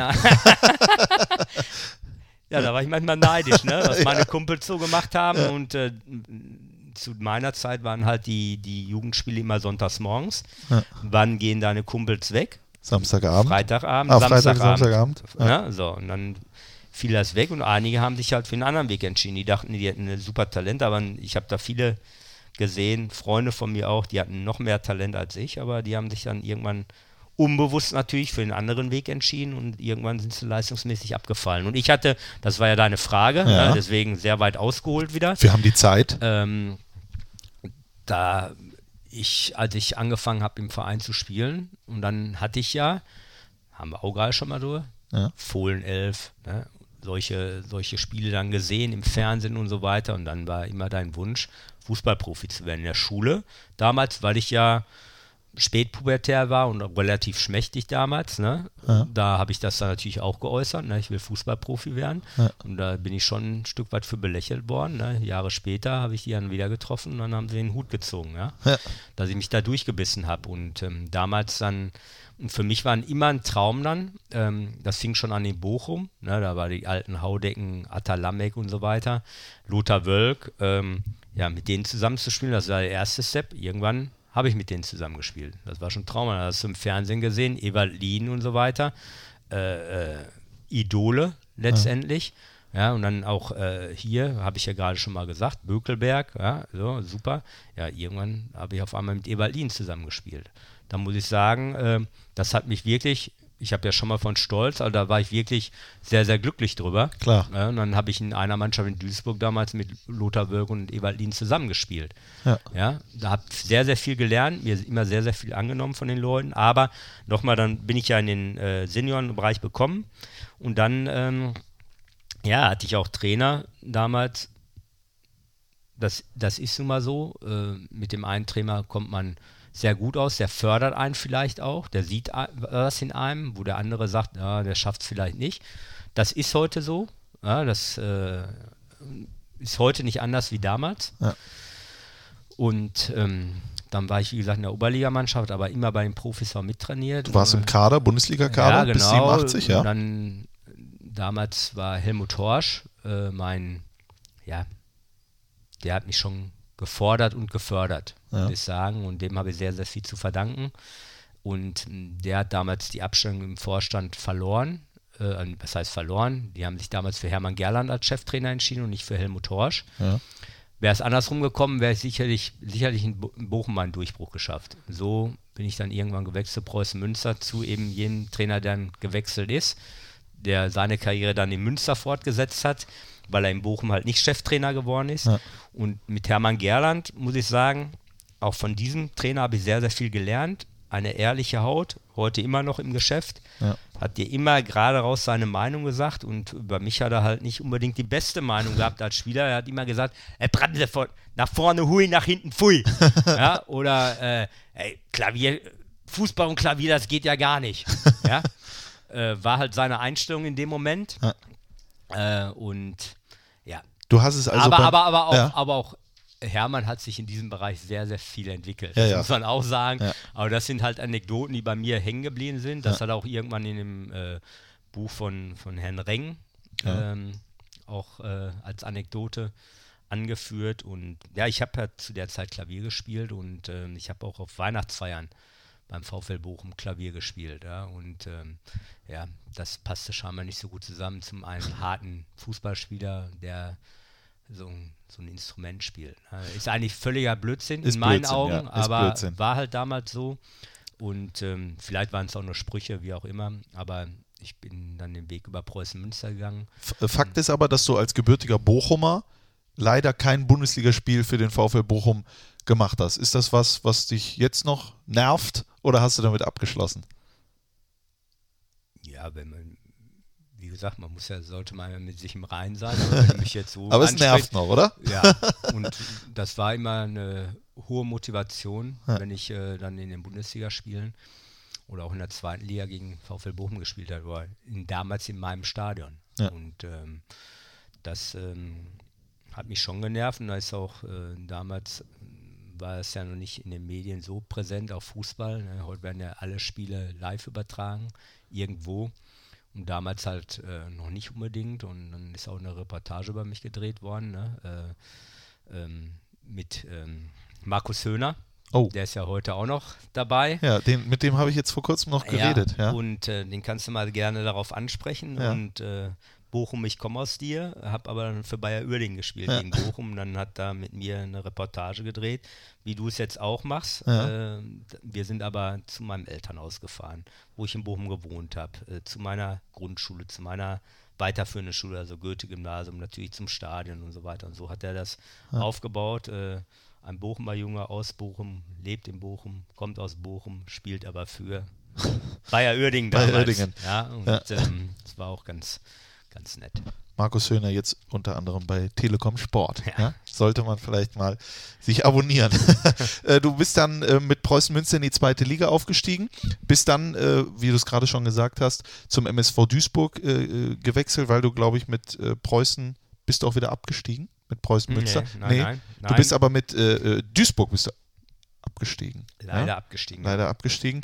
Und bist dann wir müssen, wenn wir jetzt über alles reden würden, was du gemacht hast in deinem Leben, wird es natürlich ein stundenlanger Podcast. Ich möchte aber auf deine Bayer Oerdingen-Zeit noch kurz ansprechen, weil da ist eben dieser eine Traum, den du hattest, wahr geworden. Du hast am Bökelberg gespielt gegen Borussia Mönchengladbach, 28. August 1992. Da musst du ungefähr acht Jahre gewesen sein. Dankeschön. Äh, ja. Bayer Oerdingen hat 4 zu 0 gewonnen und du hast zwei Tore gemacht. Das 1 zu 0, das 3 zu 0 gegen Uwe Kamps. Gibt es auch heute noch irgendwelche Flachsereien? Ja, da kannst du, Kann ich mir vorstellen, oder? da kannst du mal ein Bier drauf trinken, ja? Wie Wie man so schön sagt. Ja das, äh, ja, das erste ist natürlich, als ich hingekommen bin, ne? Ja. Uwe, da bist du ja. Kennst du mich noch, ne? Kann ich Ja. mir vorstellen, ja. Und dann habe ich mir das natürlich nicht nehmen lassen, mir das nochmal auf CD. Äh, ne? Und dann habe ich das natürlich allen möglichen Leuten vorgespielt. Ist ja auch klar. Und äh, habe Uwe, da habe ich die aber schön ausgeguckt. Ne? So. Und ähm, alle, die hier neu anfangen, kriegen natürlich diese Story auch zu hören, ist ja logisch. Klar. Und ähm, ja, nee, aber sehr spaßig, sehr spaßig. Ähm, das war, war damals so. Das war vor dem Spiel auch so. Also ähm, ich hatte ja davor, wie gesagt, in Münster und äh, Duisburg gespielt. ja. Aber dann kam es endlich zum Bund Bundesliga am Bökelberg. Und das ist auch so, wie ich es gerade gesagt habe. Das war in meiner Jugend, war das verankert. Da gab es halt äh, Bayern München natürlich auch, aber Hamburg SV hatte damals Landesmeisterwettbewerb gewonnen, also noch in meiner Jugendzeit, sage Ja, ich mal. ja. Und äh, dann Dortmund Schalke natürlich, na, in der Nähe von Bochum, ne, aber trotzdem auch noch nicht so, teilweise noch zweite Liga. Na, dann war Gladbach gegen Bayern München, war das Nonplusultra. Ja, und da hast du natürlich geguckt, mitgefiebert und dann war das dieser Traum. Und dann habe ich den leben können in dem Spiel, dann auch noch sehr erfolgreich, ja, und mit Uwe, da flachse ich teilweise heute noch, heute noch drüber. Ich meine, äh, ja, Uwe kann sich auch, glaube ich, gut erinnern, er hat ja nicht so viel Gegentore bekommen. Trainer Friedhelm Funkel, der jetzt auch noch äh, aktiv ist und aufgestiegen mit Fortuna Düsseldorf. Also ist ja Wahnsinn, wie äh, was da alles noch rumkreucht und fleucht aktuell Ja, auch da, man trifft sich immer ja, wieder Ja. und das ist immer wieder schön, Ja. ja, dass man sich auch so lange gehalten hat. Das ist ja auch keine Selbstverständlichkeit. Da ich denke, viele träumen davon, viele würden es gerne machen und wir leben es jeden Tag. Auch Friedhelm noch und äh, auch Friedhelm ist ein toller Mensch mit einem riesengroßen Herzen und ähm, damals war, als ich in Uerdingen gespielt habe, war seine z- zweite Jahr als Trainer und hatte natürlich als Spieler einen äh, riesen Erfahrungsschatz. Aber als Trainer auch äh, hat er sich natürlich enorm entwickelt, ne? sowohl als Persönlichkeit nochmal und wie, äh, auch als Trainer. Und äh, da sieht man ähm, auch, dass man immer, immer wieder dazulernen kann. Das gilt ja für mich auch. Ich sage ja nicht, ja, ich weiß alles. Ja, und äh, das ist auch das Schöne an dem Job. Ne? Es passieren immer wieder neue Dinge, die du denkst, eigentlich schon mal erlebt zu haben, auch im Verhalten von dem einen oder anderen Spieler. Es kommen immer wieder tolle neue Sachen dazu.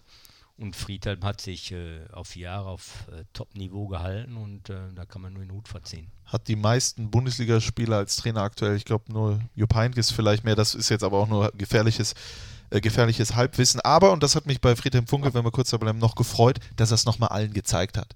Die gedacht haben, ah, hier, da war er bei 60 und dies und das, ne? Sondern Ja, er kam dann nochmal zurück und ist aufgestiegen. Und da, da, diese Diskussion ist auch eigentlich hinfällig, ne? Weil das war ja auch mal eine Zeit lang, wo dann tagtäglich darüber diskutiert worden ist, junge Trainer, alte Trainer, ne? Ja. es gibt nur Das ist- Erfolg und Misserfolg. Und ja, Auch, aber auch so. Der, der eine Verein bräuchte jetzt vielleicht eher den, der andere den. Ne, aber äh, was man gar nicht lernen kann an keiner Hochschule, ist Erfahrung. Ja. Ja, und die Erfahrung ist in dem Geschäft meiner Meinung nach ein unabdingbares Gut. Ja, ohne dazu zu sagen, äh, man soll den jungen Leuten keine Chance geben oder Ja. den jungen Trainern, absolut nicht. Aber die Erfahrung, so in allen Bereichen, äh, vor allen Dingen auch äh, was Menschenkenntnis angeht, vielleicht. Aber ich habe ja gerade gesagt, es gibt immer wieder neue Sachen. Und Man muss sich auch selber weiterentwickeln, gar keine Frage. Aber die Erfahrung kann einem keiner nehmen und die ist in meinen, meinen Augen halt sehr, sehr wichtig. Und die hast du auch äh, ähm, Erfahrung gesammelt, und zwar vier Jahre in Berlin. Wie kam es denn auf einmal zum Wechsel nach Her zu Hertha BSC? Einfach mal ganz woanders hin. Also ich, ähm, Hertha hatte mich damals ange angesprochen äh, und ähm, ich hatte ja jahrelang noch keinen Berater. zu der Phase habe ich mir dann auch mehr oder weniger einen Berater zugelegt. Ähm, hatte aber auch mit privaten Problemen damals zu tun. Und ähm, ja, und dann bei meinem Berater ist das dann teilweise auch gelaufen, obwohl ich es eigentlich auch mal lieber selber gemacht habe. Ja. Aber ähm, Hertha hatte Ambitionen, wollte unbedingt wieder in die Bundesliga. Und ja, damals, äh, Bossmann-Urteil gab es ja noch nicht. Ja. Dann sind die Ablösungen ja noch gezahlt worden durch, durch B-Rechnung und R-Rechnung über Gehälter und so weiter. Okay. Und ähm, ja, da musste Hertha halt auch eine gewisse Summe zahlen für mich an, an Uerdingen. Und ja, ich habe da lange überlegt. Ich hätte auch die Möglichkeit gehabt, nach Karlsruhe und nach Kaiserslautern zu wechseln. Und äh, habe mich aber dann für Hertha BSC entschieden, beziehungsweise das war das Jahr davor, als ich nach Uerdingen gegangen bin. Ja. Da hätte ich nach Karlsruhe und Kaiserslautern wechseln können. Okay. Und dann das Jahr später halt die Möglichkeit Hertha BSC. Und ja gut, Hauptstadtclub, hast du dann gedacht. Ähm, und Aber mal was ganz anderes. Rauch, raus auch aus dem Westen. das war, das, das war mit der entscheidende Punkt äh, für die Persönlichkeitsentwicklung auch. Meine Frau habe ich äh, anderthalb Jahre vorher kennengelernt. Du wolltest auch mal eine andere Sprache kennenlernen. Ich bin ein Berliner. Ja, ne? genau. Äh, und ähm, ja, dann haben meine Frau und ich uns dazu entschieden, den Weg zu gehen, mal ganz von aus der Heimat raus Mhm. und mehr oder weniger noch, noch intensiver auf eigenen Füßen zu stehen. Und das war, glaube ich, auch eine sehr, sehr gute Entscheidung. Und ähm, ja, muss ich sagen, wenn ich rückblickend jetzt schaue, dass Berlin die Station war, wo ich am meisten gelernt habe. Als Mensch nochmal als äh, viel gelernt habe oder aber auch als äh, Sportler an sich. Ja. Ähm, nicht für mich persönlich äh, als Sportler, also was Spieltaktik oder so angeht, sondern wie es in einem- so einem Verein ablaufen kann, wie es zwischenmenschlich laufen kann. Ne? Und ähm, Negativ oder positiv? ja, negativ, Ja. negativ erstmal, wie es dann zum Positiven hingegangen ist. Also wenn du die Karriere dann in Berlin siehst, ne, wir haben zweite Liga, teilweise von der Insolvenz bedroht. Ja. Äh, Im Verein gab es noch keine Pressesprecher. Ne, dann, wir hatten aber viele, viele Bundesliga-Profis in diesem Zweitligakader. Äh, Sven Demann ne, hat ja auch eine äh, Gladbacher. Vergangenheit äh, als Beispiel. Äh, Frank Rode. Also wir hatten schon eine, ich könnte jetzt noch zig Spieler aufführen, eine, eine Top-Mannschaft für zweite Liga, aber wenn man nicht als Mannschaft funktioniert, dann kannst du noch so viele Top-Spieler in deiner Mannschaft haben, dann geht's nicht. Und ähm, darüber hinaus gab es noch keine Pressesprecher und da war die Professionalisierung halt noch nicht in, zu dieser Zeit. Dann ging alles ungefiltert in die Zeitung und Berlin hat ja nicht wenige Tageszeitungen. Ja. Ja, und dann hast du noch äh, damals einen Vorstand gehabt, der der in meinen Augen nicht seriös war. Also du hast viel, viel Negatives gehabt. Auch eine Mannschaft, wie eine Mannschaft gegeneinander teilweise arbeiten kann. Äh, das war, war unglaublich. Wie läuft das denn ab? Wie, wie, wie macht man das? Das heißt, da machen sich zwei Gruppen und die kämp bekämpfen sich oder wie? Ja, nicht, nicht, nicht extrem zwei Gruppen, aber wenn, wenn du äh, äh, Spieler von einer hohen Qualität auf den gleichen Positionen, der eine arbeitet mit der Zeitung, der andere mit der, dann kannst du dir vorstellen, und habe ich ja gerade gesagt, und ungefiltert gingen die äh, äh, Dinge in die Zeitung. Und wenn Okay. sich dann der, äh, der Vereinsvorstand noch äh, zu den einzelnen Spielern äußert, ne, äh, wie sie denn spielen und so weiter, dann äh, sind schon äh, gravierende Dinge dabei. Eine Anekdote kann ich dann erzählen. Im alten Olympiastadion saßen wir in der Halbzeit äh, äh, in der Kabine und dann ging im Physioraum ging das Telefon, da war der Präsident da, der wollte den Trainer sprechen in der Halbzeit und wollte ihm sagen, wen er ein- und auszuwechseln hat. Ja, und äh, wenn du dann sowas mitbekommst als Spieler, dann denkst du schon, ja, wa- was ist denn hier los? Ja. Und das meine ich im Negativen, ja, und ähm, dann, wie der Verein langsam seriös geworden ist mit Ufa, mit Karl-Heinz Rühl, ja, und äh, am Ende dann mit äh, Dieter Höhnes, Martin Bader. Ähm, natürlich mit Unterstützung, gar keine Frage. Aber dann wurde es alles nach und nach seriöser. Du hast das bei der Mannschaft gesehen, die mussten dann andere Wege gehen, haben eingewechselt, Nico Kovac, ähm, Carsten Ramelow, äh, die Schmidt-Brüder als Beispiel. Ja, dann hast du gesehen, dass das alles Struktur, mehr Struktur bekommen hat und im Verein mehr Ruhe. In so einer Stadt ja nicht so einfach. Und dann hast du gemerkt, äh, dass es professioneller geworden ist. Und äh, wenn man dann als Mannschaft funktioniert, und das taten wir dann, dass sich dann auch die Ver Erfolge eingestellt haben. Und das äh, gipfelte dann in dem Aufstieg und dann in, in internationalem Fußball. Ja. Du hast vier Jahre ist dann aber auch dort ausgehalten, sag ich mal. Äh, warum bist du gegangen, als der Aufstieg feststand? Äh, Jürgen Röber war damals Trainer und der hat dann andere Vorstellungen, äh, die ich natürlich als Spieler nicht teilen konnte, ist ja logisch. Und ähm, ja, dann äh, war der Weg in Berlin irgendwann zu Ende. Und ähm, aber ich könnte da Geschichten erzählen.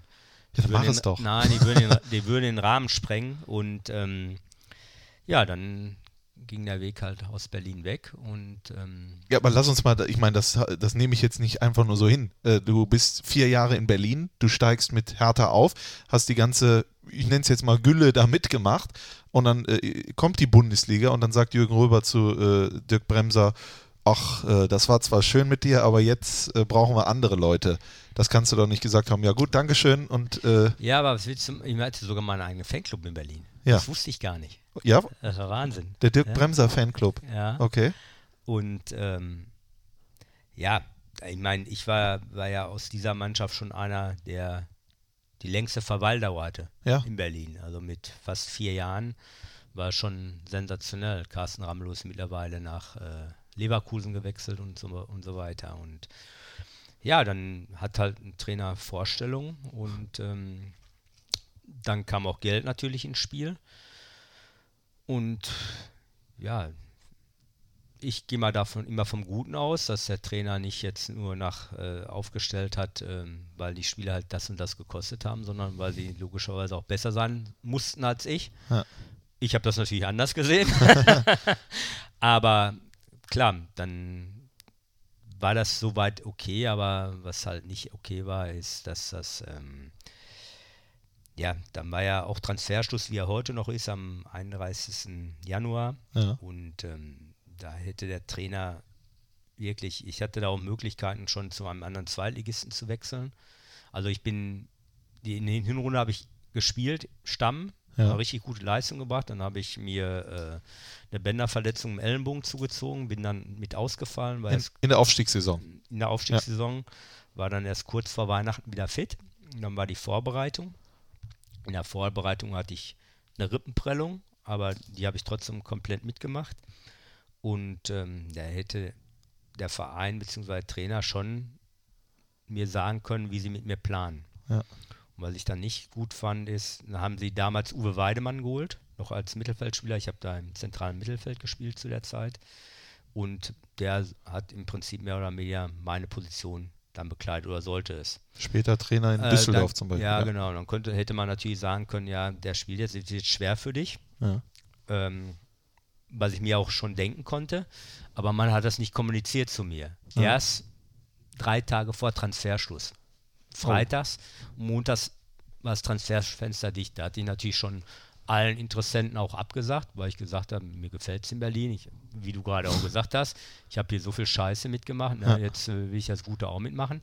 Gut, ähm, der Transfer stand schon länger fest. Da hätte, hab, hätte ich schon erwartet von Herrn Röber, dass er zu mir kommen und sagen wür- würde, dass er es früher gemacht hätte. Er hat es dann gemacht, drei Tage vor Transferschluss. Ja. Werde ich nie vergessen. War ein Turnier in der Deutschlandhalle, wo ich immer sehr gerne gespielt habe, das Hallenturnier. Ja, und dann hatte ich mit meiner Frau bis äh, montags Zeit, mir das zu überlegen. Die Gespräche äh, bei Vertragsauflösungen waren absolut seriös und vernünftig. Nur der Fakt, dass man mir das drei Tage vor Transferschluss sagt, der war sehr unangenehm. Ja. Und dann konnte ich mich halt entscheiden, ne?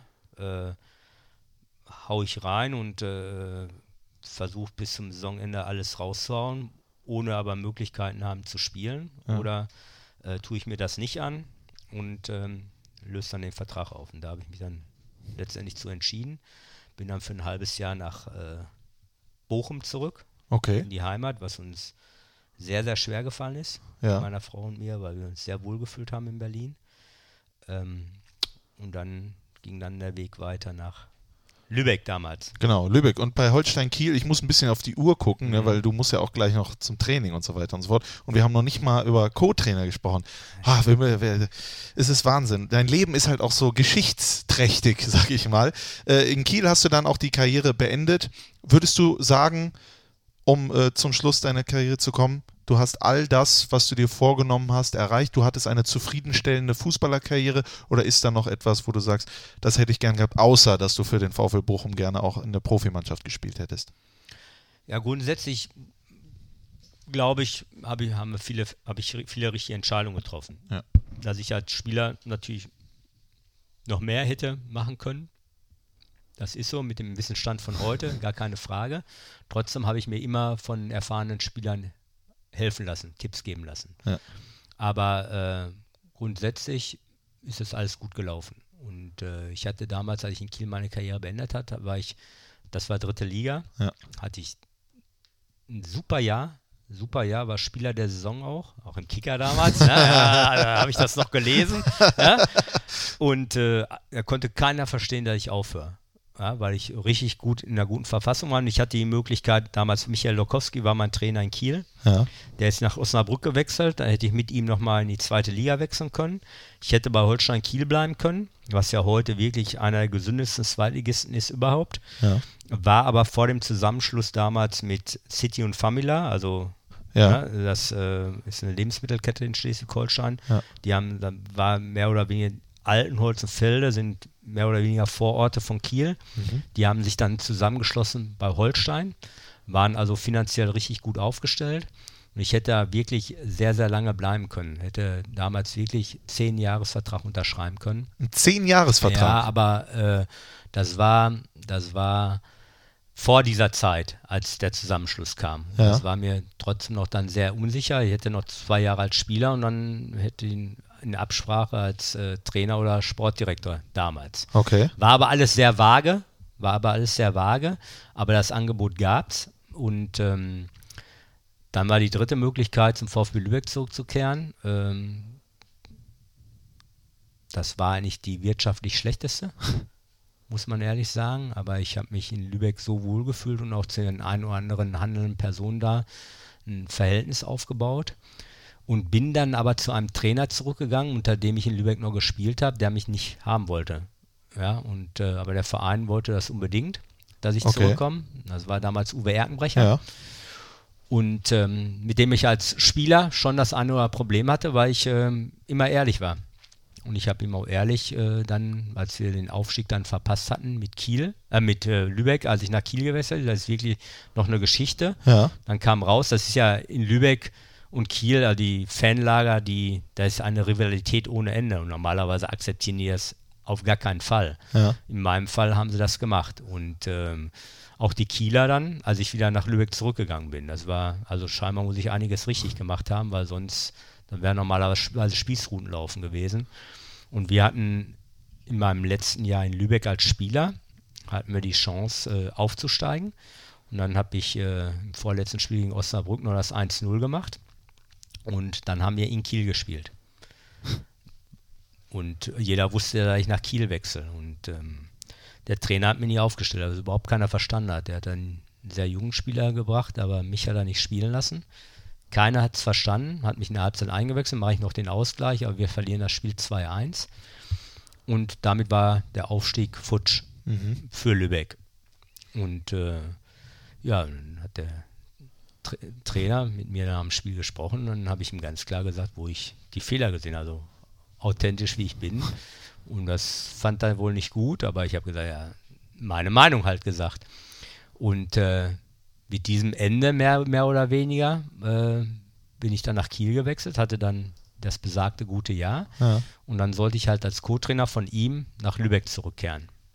Und das waren schon eigentlich richtig keine guten Voraussetzungen, ne? wirtschaftlich das Schlechteste und äh, äh, eigentlich ein Trainer, der mich nicht als Co-Trainer haben wollte. Aber wir haben uns dann zusammengesetzt und er hat gesehen, wie ich bin so und dann war das sehr, sehr erfolgreich, hat sich sofort gut ergeben. Ja. Aber weil sie seinen Vertrag nicht verlängert hatten, dann ist er im November damals von heute auf morgen zu Greuther Fürth gewechselt und ich bin dann Cheftrainer geworden. Ja, Er wollte mich dann mitnehmen nach Fürth, aber das habe ich nicht gemacht. Und dann war ich, so bin ich halt mit Dieter zusammengekommen. Und diese Geschichte, die erzählen wir gleich auch noch. Äh, jetzt machen wir aber erstmal, äh, wo habe ich das? Da. Endless Love, Lionel Richie und Diana Ross. Du bist aber auch ein Romantiker. Ja. Ne? Mein lieber Scholli. Das äh, Lied kommt auf die Spotify-Playlist und dann geht's gleich weiter mit dem Mediamarkt Fohlen Podcast Der Talk mit Dirk Bremser. Lieblingsverein oder Lieblingsclub?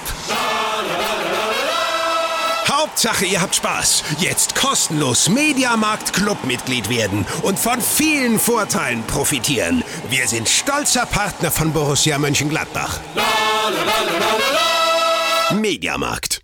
Der Mediamarkt Fohlen Podcast Der Talk mit Dirk Bremser. Meine Güte.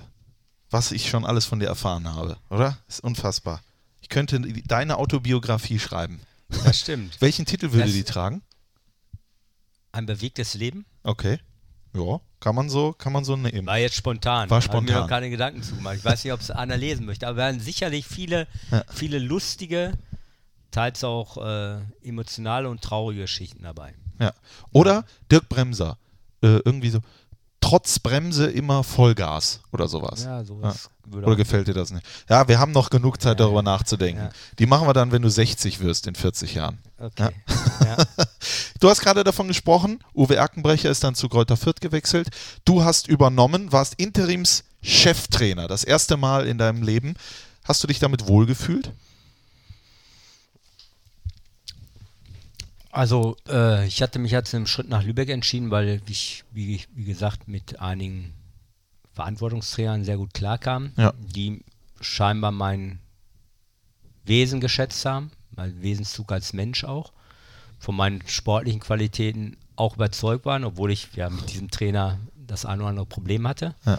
Aber immer auf vernünftiger Basis. Ne? Ja, auch. Äh, ich war auch immer ein Spieler, der wirklich für die Mannschaft gedacht hat. Ne? Meine eigenen Interessen, wo ich unzufrieden war, natürlich ähm, auch dem Trainer dann mal mitgeteilt, aber nie, nie so mich verhalten, dass es der Mannschaft schaden könnte. Ja? Das war immer eine Maxime auch von mir. Ja. Und ähm, dann, das haben die auch zu schätzen gewusst und äh, überhaupt. Und sie wollten mich halt unbedingt dazu haben. Und ich habe gedacht, ja, jetzt in der Phase, wo alle sagen, wie kann der jetzt aufhören, ne? wo er noch so eine so gute Saison gespielt hat, da war halt die Möglichkeit da. Und die Möglichkeit bekommt halt auch nicht unbedingt jeder, ne? sofort in Eben. der dritten Liga als Co-Trainer einzusteigen. Und dann kam es, wie es, dann gekommen ist. Äh, Uwe, Uwe ist halt gewechselt nach Fürth. Und ich bin dann in Lübeck geblieben. Äh, erstmal als Interim-Cheftrainer. Ähm, dann haben wir auch lustig gegen Union Berlin. Jetzt haben wir zwei Mitarbeiter von Union Berlin dazu bekommen. Äh, haben wir dann um Platz 1 gespielt. Im letzten Spiel vor Weihnachten. Das haben wir gewonnen. Und das war auch sehr emotional für mich, weil die Spieler mich dann wirklich auch gefeiert haben. Das ganze Stadion hat mich gefeiert, obwohl ich aus Kiel nach Lübeck zurückgekommen bin. Und ähm, das war schon toll und da haben wir uns zusammengesetzt äh, zwischen den ähm, Weihnachtsfeiertagen und wie es denn dann weitergeht. Und äh, ja, wir mussten auf jeden Fall einen neuen Mann dazu holen. Mein Nachteil war, ich hatte zu der Zeit gar keinen Co-Trainer. Also wenn wir trainiert haben, dann saß ich in meiner Kabine, habe mich mit der Wand unterhalten. Herr Bremse, wie war das Training heute? Ja, äh, und der Teammanager, der mir sehr nahe stand da, der war zu der Zeit auch äh, häufiger krank. Okay. Das war halt eine sehr ungünstige Situation, dass ich äh, antworte das so weit äh, räumig, weil äh, das war ja deine Frage, ob ich Ja, ja, daran klar. wohlgefühlt habe. Ja. Und ähm, dann haben wir uns schon Weihnachten und Neujahr zusammengesetzt und ich kannte Dieter als Gegenspieler und als Trainer von damals SC Verl. Ja. Wir haben in der Hinrunde ja auch schon gegeneinander gespielt. Und da habe ich gedacht, oh, ein junger Trainer, mein Alter und äh, scheinbar auch gleiche Philosophie, wie man so spielen möchte, wie er mit Ferl gespielt hat. Und ähm, da habe ich gedacht, das könnte ich mir sehr gut vorstellen. Und dann haben sich Vereinsverantwortlich mit ihm getroffen. Ich dann anschließend mit ihm.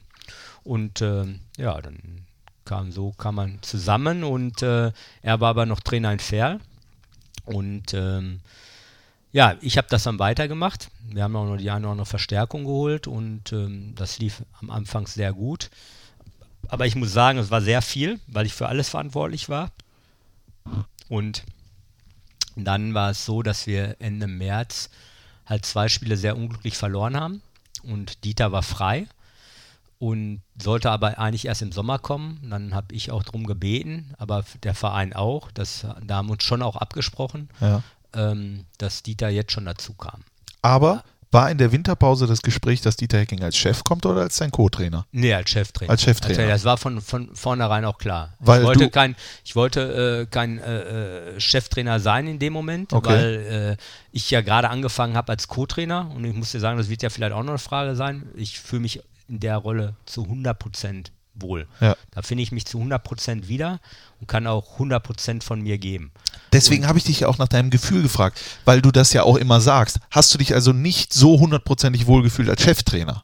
Ja, in der Phase schon, aber es war halt sehr, sehr viel. Ja. Und ähm, ich äh, fühle mich in der Rolle als Co-Trainer einfach noch wohler. Okay. Ne, weil ich dann noch mehr von mir einbringen kann. Und ich möchte, natürlich, Dieter hat eine natürliche Autorität. Ja. Ja, ich kann das auch, aber ich bin halt auch äh, relativ locker. Ne, Im Umgang auch. Und Ja. ich möchte halt auch versuchen, Spaß und Freude. Aber immer zielorientiert und erfolgsorientiert. Ja. Ja, also ich bin jetzt nicht kein Spaßvogel, ne, der dem Hauptsache Spaß und ne, alles andere egal. Nee, ich bin schon erfolgsorientiert, wie wiederum Ja. Charakterzug, ich will immer gewinnen. Ja. Ja, und ähm, da, fühl- äh, da finde ich mich aber auch wieder, weil von Anfang an, das war ja dann, ich habe fünfeinhalb Monate für alles allein die Verantwortung getragen, dann kam Dieter, das war am Anfang nicht einfach, Ja. weil äh, dann hat er mehr oder weniger den Hut aufgehabt, ne? Und ich musste aber mich erstmal wieder daran gewöhnen, dass er dann die letzten Entscheidungen trifft. Ne? Und Ja. Die ersten Wochen war so,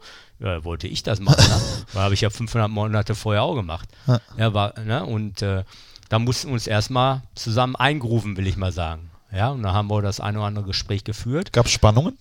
Am Anfang äh, keine Spannung, weil das war ja mit meiner Entscheidung, dass Ja. Dieter auch kommt.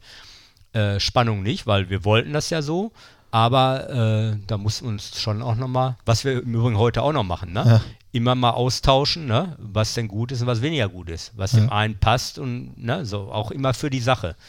Und ähm, das ist sowieso eine Maxime von uns, dass wir immer offen miteinander umgehen, in den eigenen vier Wänden und sagen. Und Dieter hat mir von Anfang an immer das Gefühl gegeben, dass ich Verantwortung habe, dass ich meine Vorstellung auch umsetzen kann. Klar, er hat den Hut auf, Ja. aber dass er auch viele Dinge dann auch so entscheidet, wie, wie ich sie rübergebracht habe. Ja, und das hat mir schon von Anfang an ein gutes Gefühl gegeben. Und dann haben wir uns wirklich schnell gesucht und gefunden. Aber das erste Spiel von Dieter, das äh, war nochmal eine Anekdote, die solltest du ihn nochmal fragen, weil das war im alten Düsseldorfer Rheinstadion Ja. gegen Fortuna. Und äh, die Mannschaft wollte eigentlich, dass ich das bis Saisonende weitermache. Ja. Und die Fans eigentlich auch. Und äh, dann waren die Fans sauer auf die Mannschaft, weil wir das Spiel 1-0 verloren haben. Ja, und äh, dann haben die mich gefeiert, die Fans. Ja, und das Spiel verloren ne, und richtig sauer gewesen. Und für einen Trainer war der Einstieg auch nicht so, so top dann in dem Moment. Ne? Was hast du dann zu ihm gesagt? Ja, dass das unsere Entscheidung ist, und soll ruhig bleiben. Ja. Ne? Klar, jetzt äh, nochmal verloren, aber wir kriegen das alles hin. Ähm, aber wir hatten da auch einen Wirtschaftsratsvorsitzenden, da solltest du Dieter lieber mal nachfragen. Ja, der war ja schon hier, da hat er wahrscheinlich noch nichts zu gesagt. Ja, dann frag ihn mal nach dieser Geschichte, nach seinem ersten Spiel mit Lübeck. Ja. Ja? Dann, ich. dann wird er da noch was zu erzählen. Er hat übrigens Und- heute Geburtstag, also Ja. oder wo er rauskommt, gestern Geburtstag. Ja, ich habe ihm schon gratuliert. Ja, schön.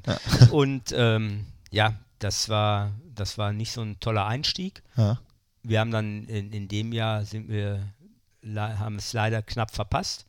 Aber dann äh, hatte Dieter ja auch schon die neue Saison mitgeplant, auch in der Phase, äh, bevor er kam dann im März, das eine oder andere Spiel schon geguckt. Und dann äh, hat er die Planung vorangetrieben und seitdem sind wir eigentlich wirklich ein eingespieltes äh, Team, ne, was loyal, vertrauensvoll miteinander umgeht, aber auch kritisch. Ja. Und da ist ja eine Freundschaft daraus entstanden. Und für mich war nie mehr ein Thema, dass sich daran was ändern sollte, ne? weil das Team hat funktioniert mit uns beiden.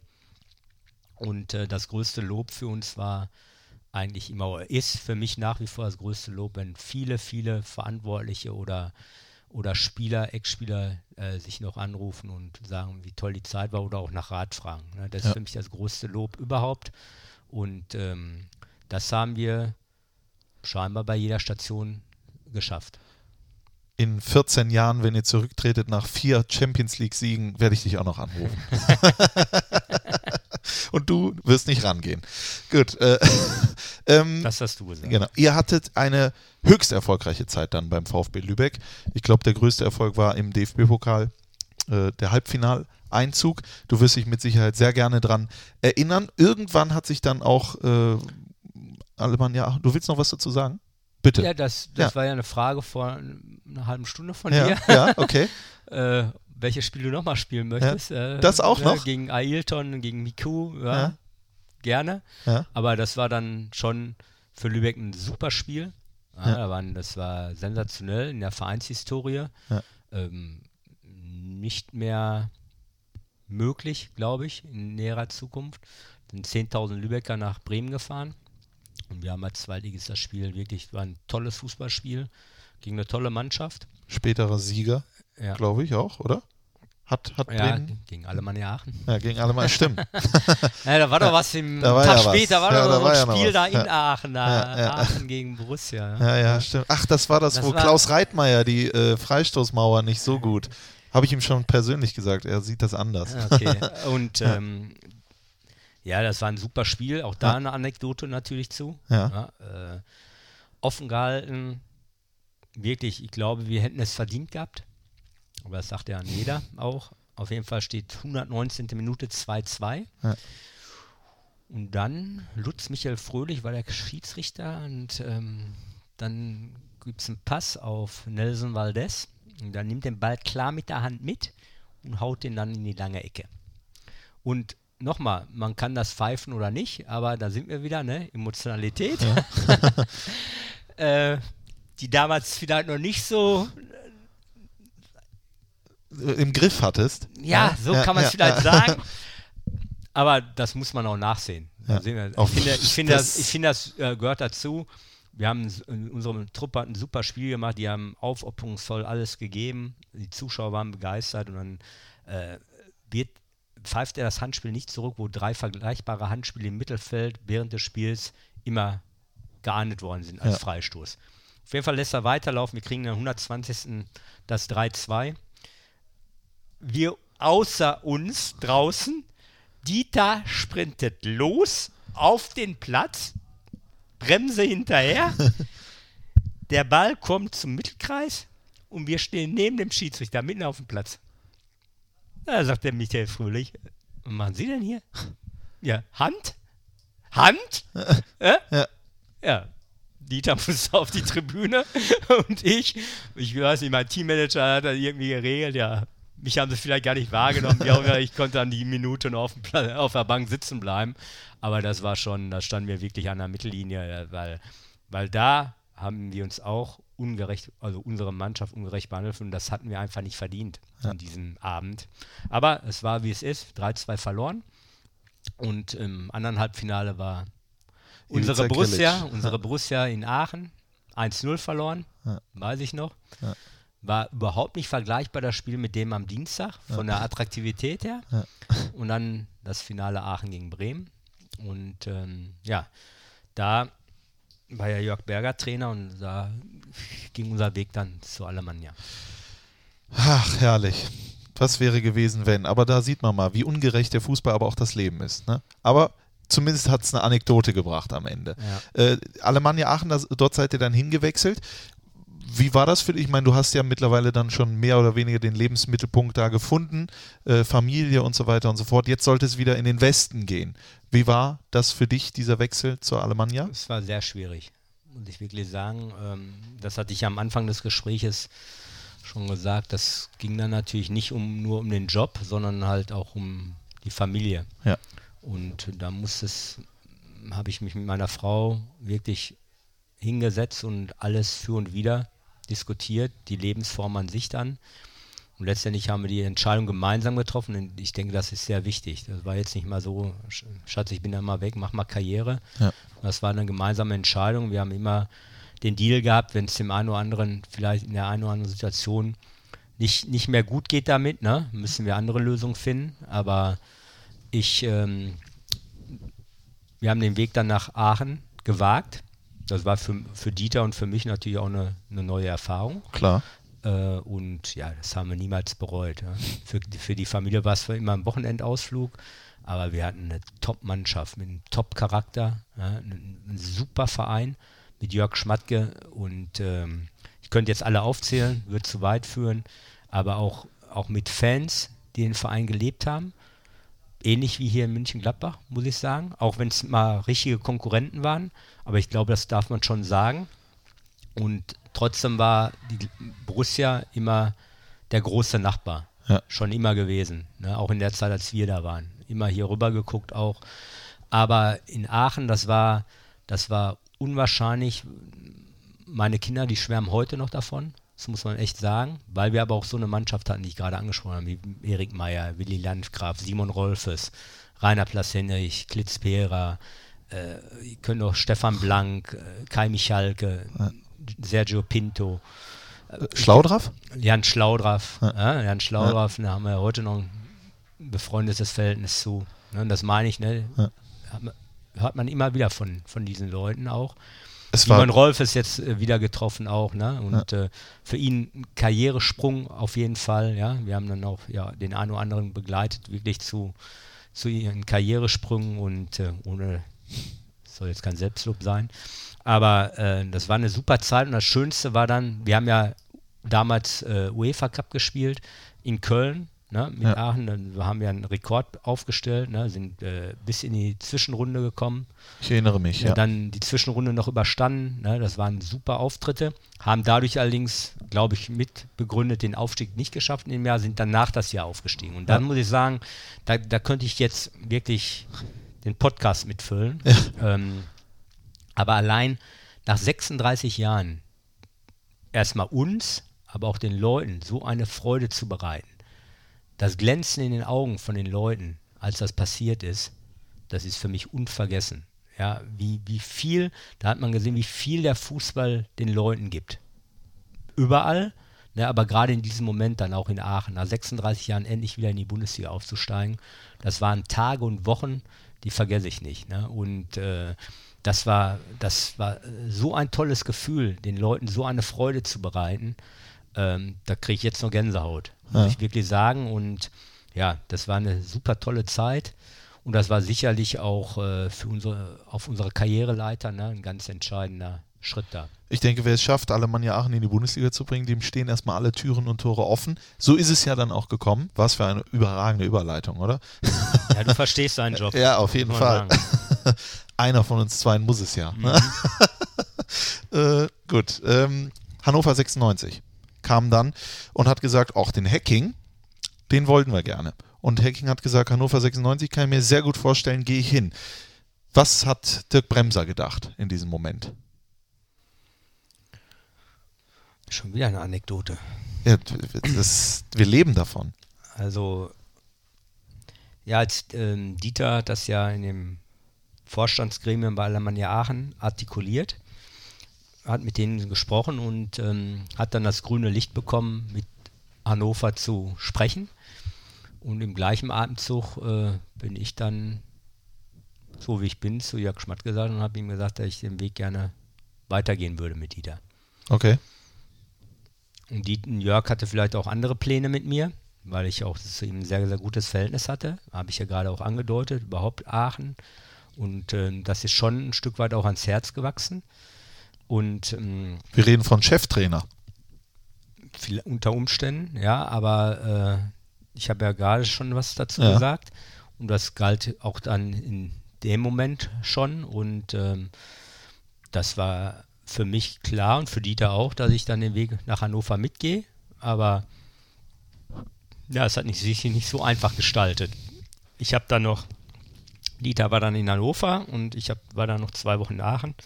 Habe dann noch interimsweise das Pokalspiel damals am Chemnitzer FC betreut. Haben wir gewonnen und Jörg wollte mich zum damaligen Zeitpunkt eigentlich nicht gehen lassen. Aachen hatte dann Michael Fronzek als Nachfolger verpflichtet und ähm, ja, dann nach langen Diskussionen und Bitten und war dann der Weg frei auch nach Hannover. Aber das war ja damals echt schon großes Thema, tagelang. Ein Trainer verlässt ein Verein und so weiter und so fort. Äh, hat man da auch mal kurzfristig gedacht, weißt du was, komm, ich gehe vielleicht doch nicht mit, ich bleibe vielleicht hier, hier habe ich Leute, ich will nicht so viele Leute enttäuschen, etc. pp. Ja, das ist äh, immer den Kampf, den man dann mit sich ausmacht. Gar keine Frage, aber äh, wie gesagt, weil wir ja, ich habe ja danach, muss ich sagen, die, die meine Verträge ein bisschen anders gestaltet. Mit Ausstiegsklauseln? Auch, auch, ja. Und ähm, dass die Abhängigkeit dann nicht so, dass man schon eigenhändig auch dann entscheiden kann.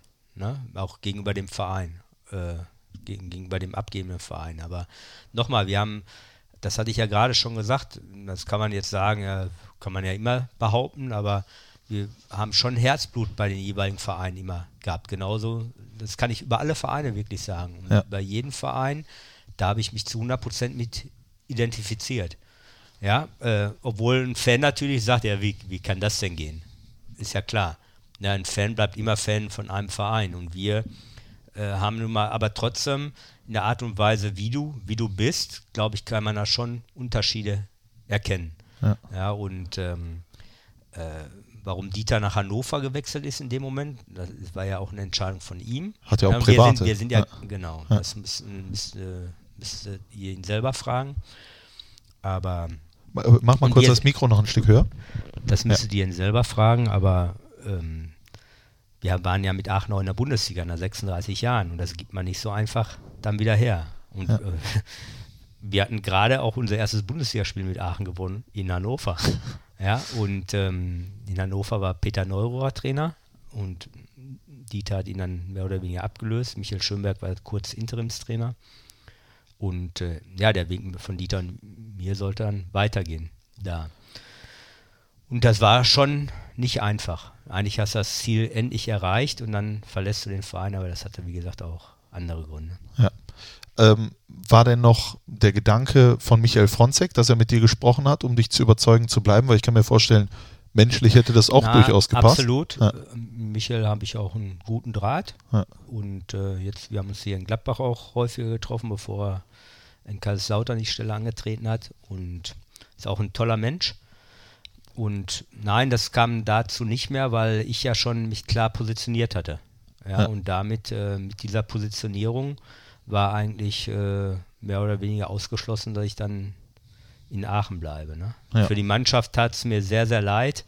Ähm, wie gesagt, ich habe ja zwei Wochen mit ihnen äh, zusammengearbeitet, natürlich auch der Mannschaft das erklärt und da muss ich sagen, habe ich ja gerade schon tolle, tolle Charaktere.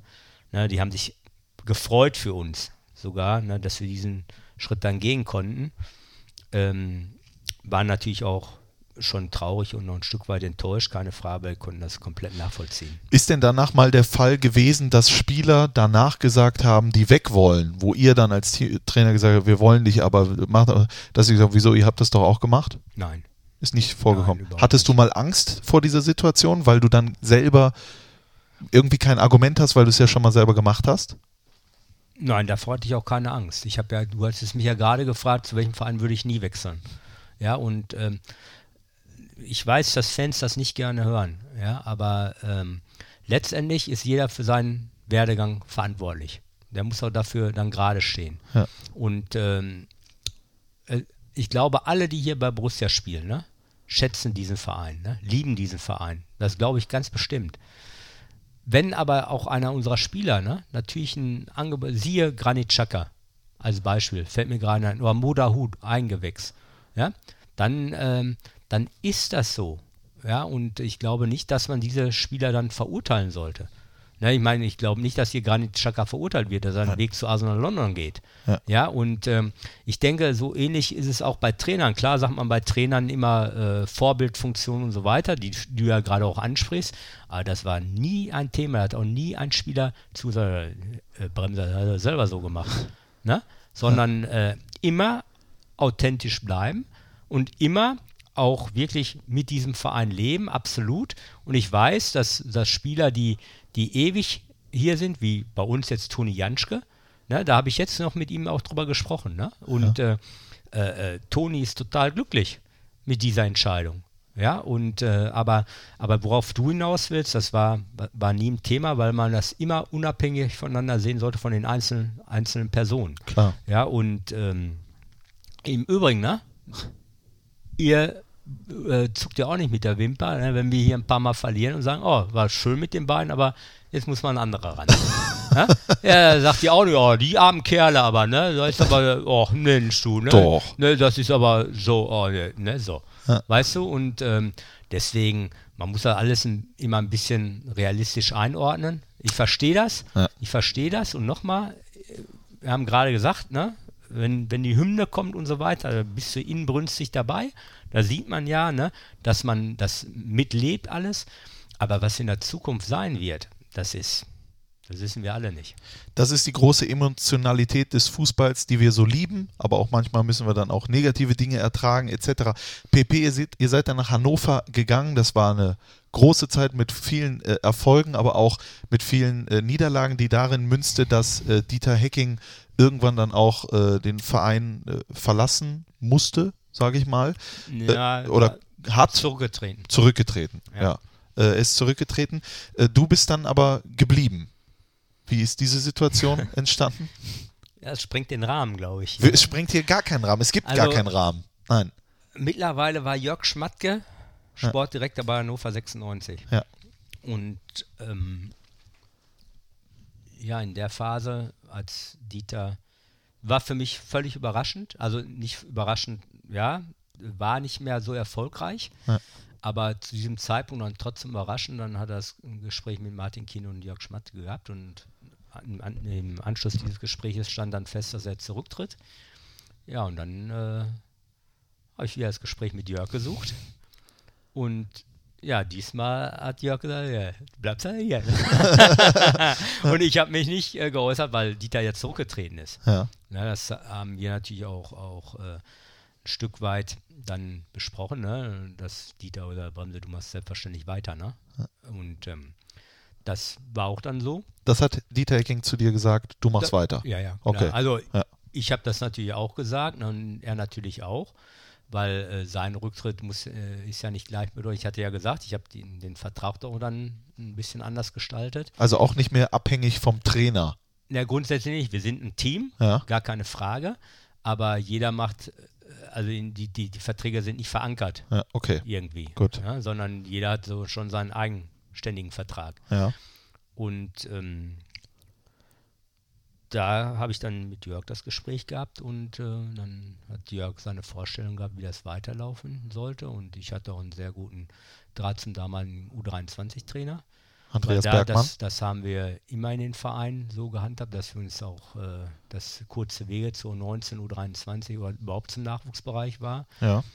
Und dann hatte Jörg die Vorstellung, dass Andreas Bergmann und ich das zusammen machen. Und Bochumer Jungs fast, kann man sagen. Ne?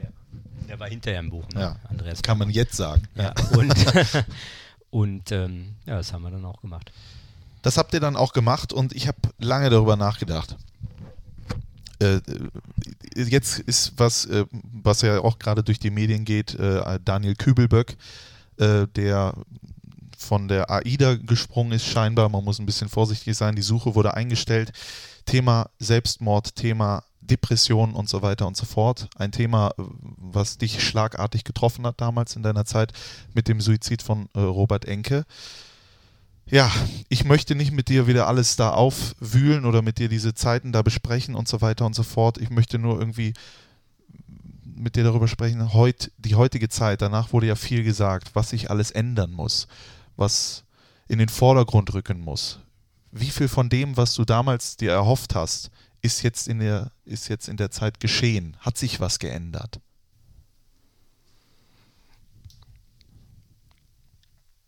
Erstmal war das ähm, eine sehr, sehr schwere Zeit. Man kann sich, glaube ich, nicht vorstellen, was da mit einer Mannschaft passiert, wo auch unterschiedliche Nationalitäten sind, unterschiedliche Religionen auch. Und was da mit einer Stadt pass passiert ist, das war das unbeschreiblich. Ich habe mich damals äh, erstmal haben wir uns darauf konzentriert, äh, den Spielern zu helfen. Und auch da ist ein großes Lob. Wir haben, ich habe ja viel Kontakt zu dem einen oder anderen Spieler gehabt. Hanno Balisch zum Beispiel, der hat, äh, ist ja dann nach Nürnberg noch gewechselt, als wir in Nürnberg waren. Der hatte sich da nochmal lobend geäußert über die Art und Weise, wie wir mit den Spielern umgegangen sind, wie wir es gehandhabt haben. Im Nachhinein kann man vielleicht auch sagen, dass es ein Fehler war, die Trauerfeier im Stadion zu machen. Ähm, aber das sind natürlich Dinge, ähm, wo man natürlich keine, keinen Erfahrungsschatz hatte an sich. Aber ähm, dass, sie, dass das unglaublich schwierig war, das steht ja völlig außer Frage. Aber ich denke, mit der Mannschaft haben wir das so gut es ging hinbekommen. Ich habe mich damals extremst geärgert über Berichterstattung, Talkshows, wo sogenannte Experten ihre Meinung da abgegeben haben, die in so einer Situation, glaube ich, noch nie waren. Ja. Mit keinem bösen Hintergedanken, keine Frage, aber es hat sich, ich muss sagen, ich ziehe den Hut vor Theresa Enke, wie sie damit umgegangen ist damals wie sie an die Presse herangetreten ist. Und da hat sicherlich das ein oder andere Umdenken stattgefunden. Äh, und in Form von, dass man offener mit dieser Krankheit umgeht. Das ist eine Krankheit, dass man diese Krankheit unterstützt, Forschung unterstützt. Ähm, das ist sicherlich ins Leben gerufen worden. Ich glaube, in der damaligen Zeit waren gerade innerhalb der Mannschaften, was für mich eigentlich eine Selbstverständlichkeit sein sollte, dass man achtsamer miteinander umgeht, dass man mehr miteinander aufeinander achtet, dass gerade der zwischenmenschliche Bereich und wie sich Spieler fühlen, das habe ich am Anfang des Gesprächs schon gesagt, ähm, dass man da mehr in die Tiefe gehen sollte, auch in den Gesprächen, dass sich grundsätzlich was ändert, halte ich damals schon für ausgeschlossen gehalten. Dass ein offener Umgang damit, äh, damit ähm, vonstatten geht, das äh, war, glaube ich, klar. Aber es ändert sich nichts, weil der Leistungsdruck, der ist genau der gleiche. Wie die Medien damit umgehen, da hat sich nichts geändert für mich. Als banales Beispiele, äh, die, die Kritiken, die man damals äh, auch kritisiert hat, auch selbst von den Medien kritisiert hat, dass man Spielern Noten gibt. Ja, heute werden nach wie vor Sechsen verteilt und Fünfen. Ja? Und Gurken und ne? Und schlecht und das. Ne? Ja. Im Übrigen auch mit Trainern. Oder wie, also wir haben ja schon häufiger jetzt das Thema gehabt, ähm, es wird immer gerichtet über einen. Und jeder kann schreiben über einen, was er gerade möchte. Auch im negativen Sinne. Und ich habe ja gesagt, Kritik, ja, Emotionen ja, aber immer bis an vernünftigen, auf einer vernünftigen Basis. Aber da finde ich, hat sich nicht viel geändert. Nochmal, ja klar, die Krankheit, die wird behandelt. Ne? Man hat als die Möglichkeit, Psychologen einzustellen innerhalb einer Mannschaft, aber das ist auch schon wieder schwierig äh, in Verbund mit einer Mannschaft in einer Mannschaft. Ähm, aber jeder Spieler hat natürlich die Möglichkeit, einem Psychologen zu Rate zu ziehen und das wird nicht mehr verurteilt ja. oder es wird nicht mehr als Schwäche angesehen. Das hat sich geändert. Aber wenn ein Spieler, sage ich mal, psychologische Probleme angibt und man weiß das, dann ähm, ist es trotzdem immer noch so, dass, ähm, dass es, glaube ich, nicht fördernd wäre für diesen Spieler. Das ist ein ernstes Thema jetzt, ja. aber äh, wenn einer jetzt totale Schwäche zugibt, dass er Probleme hat, was weiß ich, vor 50.000 zu spielen, er macht doch kein Spieler. Ja, weil dann spielt er im Zweifelsfall nicht. Ja, oder Probleme mit Druck hat, welcher Art auch immer, dann wird es schwierig. Aber er kann sich helfen lassen. Er kann sich helfen lassen. Ich habe ja gerade auch gesagt, ich, ich, ich sage auch nicht, dass es eine Schwäche von mir ist, mich weiterzubilden. Ne, mit einem Mentaltrainer oder der mir Dinge, äh, die mir Dinge auf eine andere Art und Weise versucht äh, zu vermitteln. Ne? Du hast äh, gerade gesagt, äh, äh, ähm, ja, das ist jetzt keine Schwäche, sondern oder eine Überlastung, so hast du es ja. ausgedrückt, sondern ich will mir helfen, noch mehr bei mir in der Mitte zu bleiben und auf bestimmte Situationen äh, angemessen für mich zu reagieren. Ja, und diese Hilfe kann jeder in Anspruch nehmen. Ja, und das ist dann schon eine Weiterentwicklung insgesamt, auch durch diesen tragischen Fall. Keine Frage. Definitiv. Aber, aber der Umgang mit Druck, ja, und äh, äh, ob man dann offener sein kann, wenn man dann die Probleme hat, das glaube ich, äh, war ein Märchen.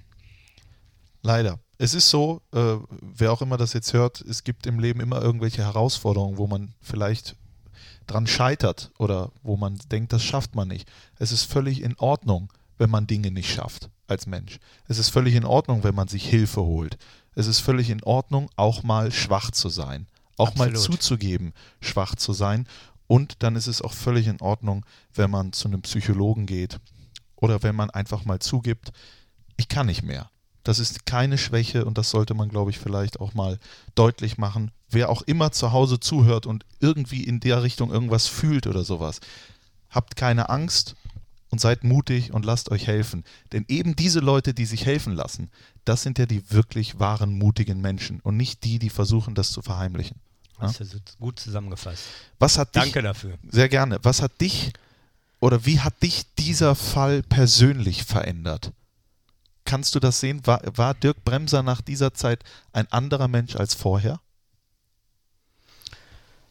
Nein, ich habe da schon vorher viel Wert drauf gelegt. Ne? Ich habe ja schon immer gesagt, das war immer meine Maxime. Ne? Na klar braucht ein Verein eine Philosophie. Äh, eine Mannschaft braucht eine Spieltaktik. Aber für mich war das Wichtigste, wie geht man miteinander um? Und nicht nur Trainer, Spieler, Spieler, Trainer, sondern im Gesamten. Alle, die in deiner Nähe sind. Wie geht man miteinander um? Und das ist für mich das A und O und das habe ich schon vorher auch gelebt. Jeder Mensch ist anders. Ich lege auf äh, solche Dinge extremst Wert.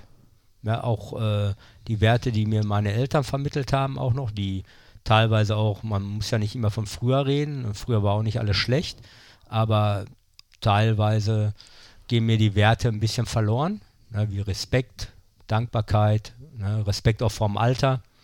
Und für mich ist nach wie vor als Beispiel noch, banales Beispiel, selbstverständlich, da ich, wenn ich mal in öffentlichen Verkehrsmitteln fahre, älteren Menschen meinen Platz anbiete.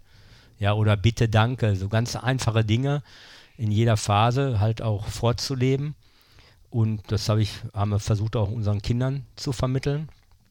Und ähm, deswegen, ich glaube nicht, dass mich das jetzt grundlegend geändert hat von meinem Charakter her hat mich eine Zeit lang sehr nachdenklich gemacht und muss ehrlich sagen, ich hatte auch selber, ne, also wir haben versucht zu helfen und so weiter, aber selber ging es mir auch nicht so gut. Ja, ja und ähm, da sage ich, vielleicht hat es in mir nochmal hervorgerufen, dass man noch achtsamer damit umgehen, noch vorsichtiger sein muss mit seiner Wortwahl ein Stück weit, ohne aber das zu verlieren, weil Situationskomik und so weiter gehört immer wieder dazu, aber trotzdem achtsam sein in seiner Wortwahl, dass man sein Gegenüber nicht verletzt durch ja. irgendeinen Spruch, durch sowas. Also das habe ich dann schon, schon gelernt äh, aus, aus dieser Sache. Und äh, ich persönlich habe ein sehr gutes Verhältnis gehabt zu Robert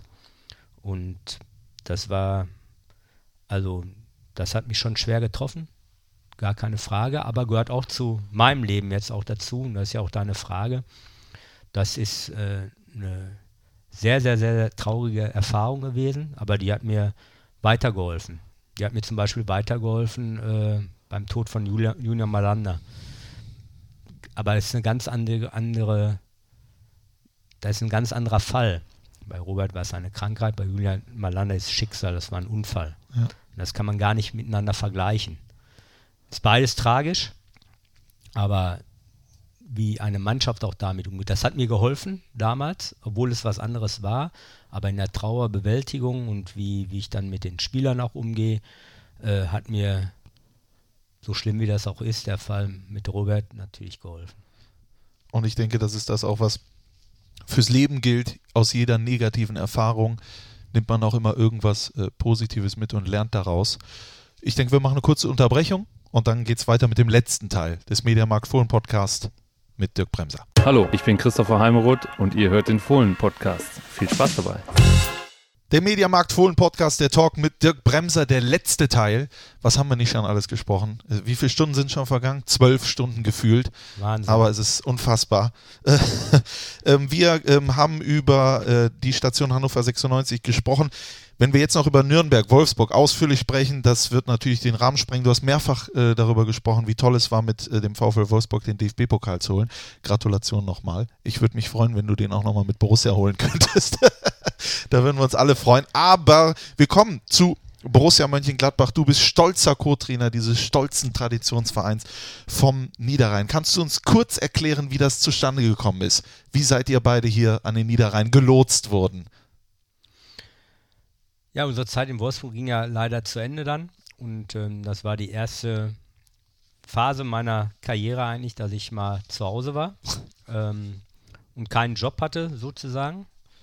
Die zehn Wochen am Anfang war schwierig, weil man ja auch reflektiert, äh, die letzte Station was alles passiert ist, was man für Erfahrungen mitnehmen kann, was man vielleicht besser machen kann. Und dann ähm, war es auch mal schön, seine Frau zu Hause zu unterstützen, absolut auch mal vor, vor Ort zu sein äh, über mehrere Wochen. Und dann äh, kam das die Anfrage von Max Eberl und Borussia Mönchengladbach und ähm, da überlegt man natürlich nicht zweimal. Und ja, so kam das zustande und äh, ja, Borussia Mönchengladbach hat eine Strahlkraft. Das muss man sagen, aus den Gründen, die ich schon jetzt mehrfach hier äh, angedeutet habe. Und ja, für mich war das dann wirklich auch äh, zurückversetzen in meine Jugend ja, und dann endlich für diesen Verein auch mal äh, aktiv zu arbeiten. Leider nicht mehr am Bökelberg. Ja, ist, Ja. Natürlich, ist natürlich ein, ein Traum und Ja. ich habe ähm, immer schon die Auswärtsspiele hier genossen, egal mit welchen Mannschaften. Habe die Stimmung hier aufgesogen. Äh, was mich immer tierisch genervt hat, war diese bescheuerte Tormusik. Weil wenn ich die gehört habe, haben wir als Gegner immer einen Reim bekommen. Ja? Ja. Heute freue ich mich darüber. Döp, döp, döp. Ja. Gerne am Samstag auch wieder es- des Öfteren. Nicht, nicht ne? Bescheuerte, Nee, nee. Ne? als Ich Gegner versteh das. Bescheuerte, Ich die, die das. ist natürlich Ja. einprägen Ja. und äh, das ist eine geile Tormusik ja, und äh, die wollen wir möglichst häufig hören. Florian Kofeld, der Werder Bremen Trainer, hat vor kurzem gesagt, ich glaube im Werder Bremen Podcast, die haben auch einen Podcast, äh, dass dir dieses Düpp, Düpp, Düpp dem auch auf den Nerven geht, weil er immer, wenn er hier ist, muss er das hören. Genau, Ne? Das, genau. Äh, ich freue mich persönlich auch immer sehr darüber. An welchen Stellschrauben musstet ihr drehen, als ihr hingekommen seid? Ja, ich will da jetzt nicht so viel drauf eingehen, weil ähm, ich halte es gar nichts davon, was vor uns war, schlecht zu reden. Dann redet das gut, was war, als ihr kamt. Ich denke, wir haben der Mannschaft dann eine klare Struktur gegeben, ähm, äh, klare Aufgabenverteilung gestellt an die einzelnen Positionen und als an das Mannschaftsgefüge. Ähm, natürlich immer äh, auf die Stärken hingewiesen, ja, die sie ja absolut haben. Und äh, dass das aber nur, das ist ja nichts Neues, als Mannschaft funktioniert, wenn jeder seine Aufgaben auch äh, erfüllt. Und durch, dadurch, dass dann das alle gemacht haben, hat die Mannschaft eine sehr gute Struktur gehabt, Ja. äh, relativ schnell an Selbstsicherheit äh, wiedergefunden. Äh, das erste Spiel war in Darmstadt, das das äh, letzte Rückrundenspiel 0-0. damals und ähm, ja, da war ja teilweise vielleicht schon eine gewisse Enttäuschung da, dass man da doch gewinnen musste, aber für uns war es wichtig, dass die Mannschaft nach vorne wirklich ordentliche Torchancen rausgespielt hat und hinten so gut wie nichts zugelassen hat.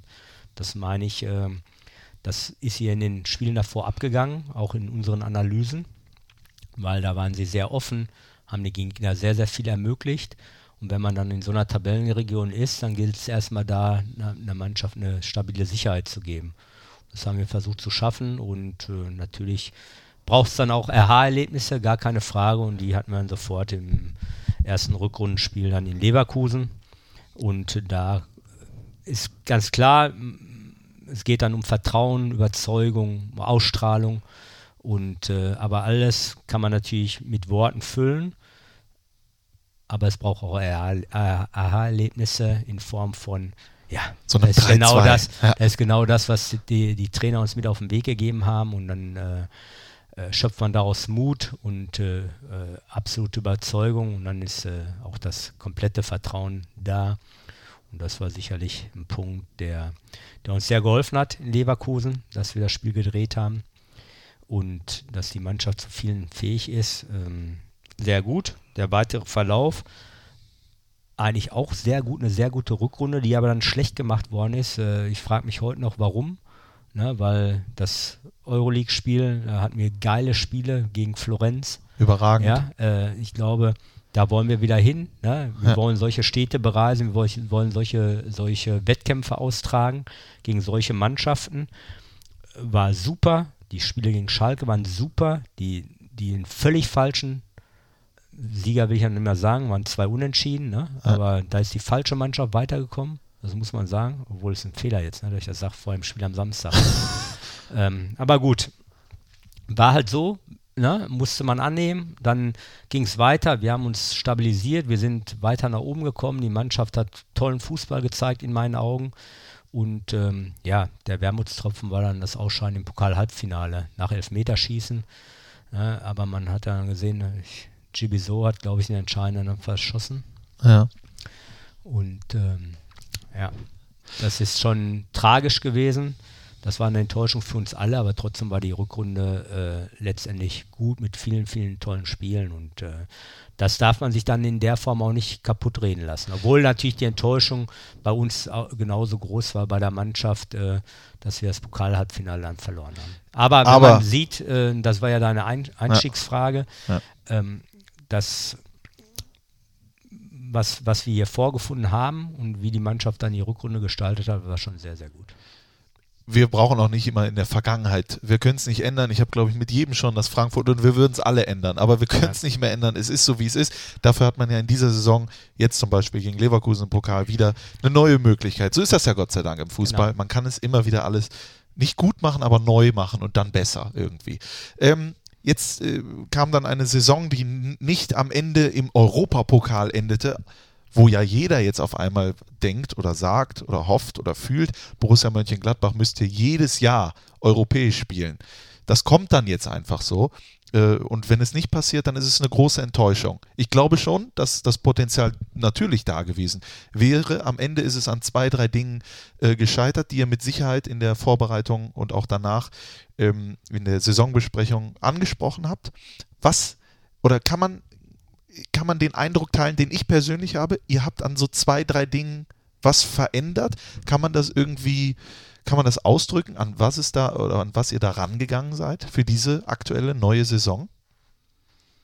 Ja, gerade hast du schon gesagt, die Vergangenheit wollen wir eigentlich ruhen Eben, lassen. wollen wir ruhen aber lassen. Die hat Gründe, die, hat, die hatte Gründe, Ja. die wir auch analysiert haben. Ja. Da sind sicherlich welche dabei, die man nicht beeinflussen kann. Und auch welche dabei, ich wehre mich allerdings dagegen, ähm, trotzdem nochmal zu sagen, natürlich ist unser Anspruch, so hoch wie möglich zu kommen. Aufgrund Natürlich. der letzten Jahre auch. Und wir haben auch einen sehr, sehr guten Kader.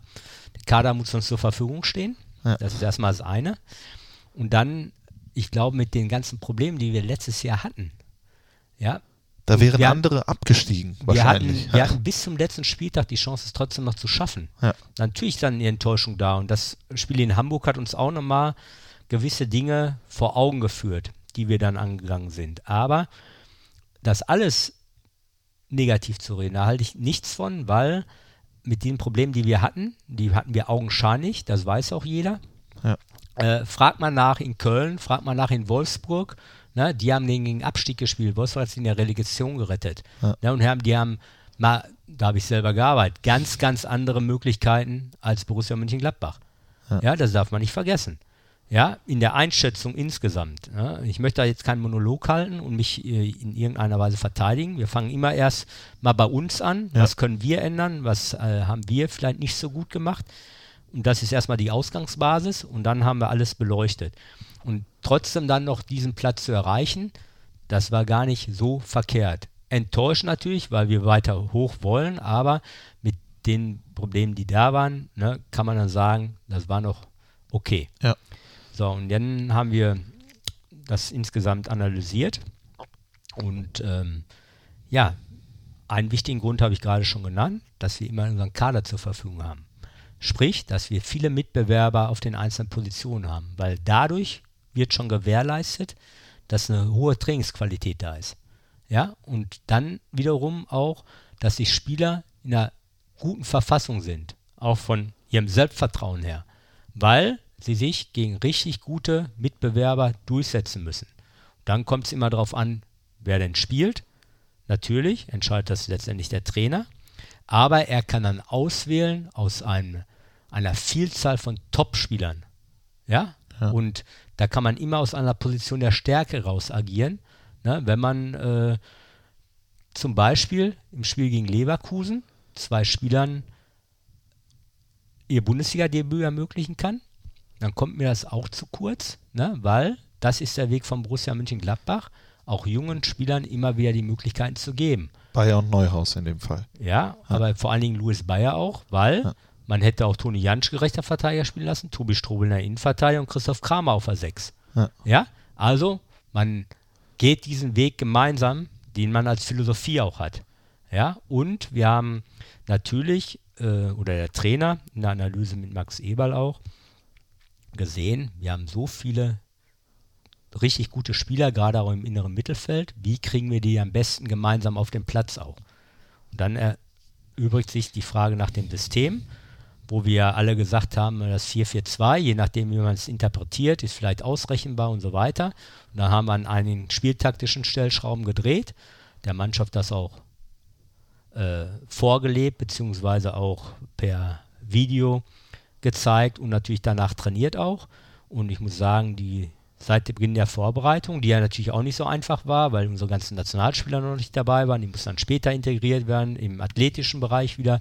Wie belastet man die? Genau die Rekonvaleszenten. Jetzt ist äh, Ibo Traoré eingestiegen letzte Woche, Nico Elvedi, Lars diese Woche, Michael Lang kommt jetzt wieder zurück. Das erhöht natürlich nochmal äh, die, den Mitbewerberkampf. Ja.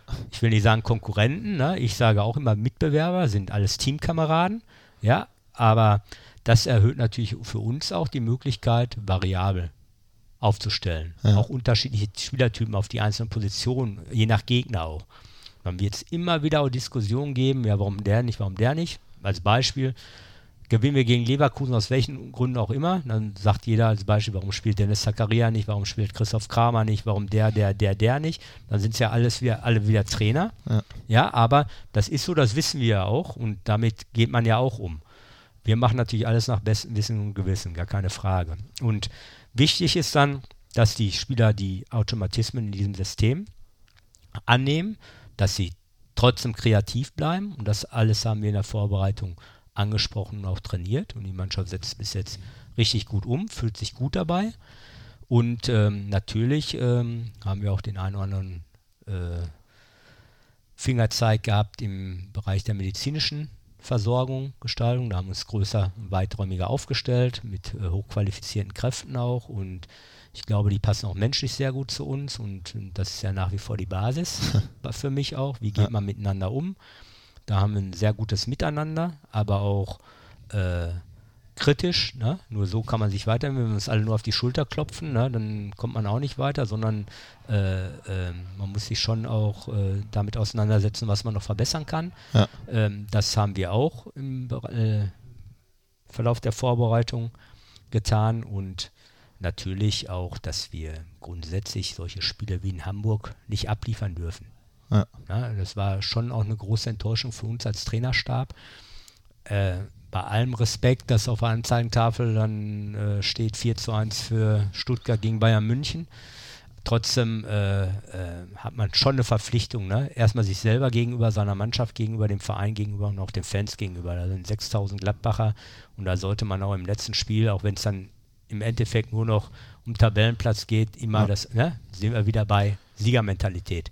Ich will jedes Spiel gewinnen. Aber da Ja. sind wir auch wieder dabei, aus dieser negativen Erfahrung auch wieder das Positive rauszunehmen, um dann äh, äh, in eine glorreiche Zukunft vielleicht zu schauen. Ich will Genau. noch ganz kurz einmal sprechen. Es gibt ja auch Frank Geidek als Co-Trainer, du bist Co-Trainer, dann gibt es noch Athletiktrainer und so weiter und so fort. Wenn ich rausgehe zum Training und schaue mir das alles an, wo ist Dirk Bremser, wo ist da dein Aufgabengebiet? Wie unterscheidet sich das im Gegensatz zum Beispiel zu Frank Geidek? Also wir nehmen viele Aufgaben gemeinsam wahr auch. Ja. Ja, äh, Frank macht auch viel die Spielanalyse, ne, aber das heißt nicht, dass Dieter und ich uns nicht mit Spielanalyse beschäftigen, sondern äh, er arbeitet das auch raus und dann äh, setzen wir uns zusammen. und äh, besprechen alles gemeinsam. Das ist sowieso alles ein Teamwork.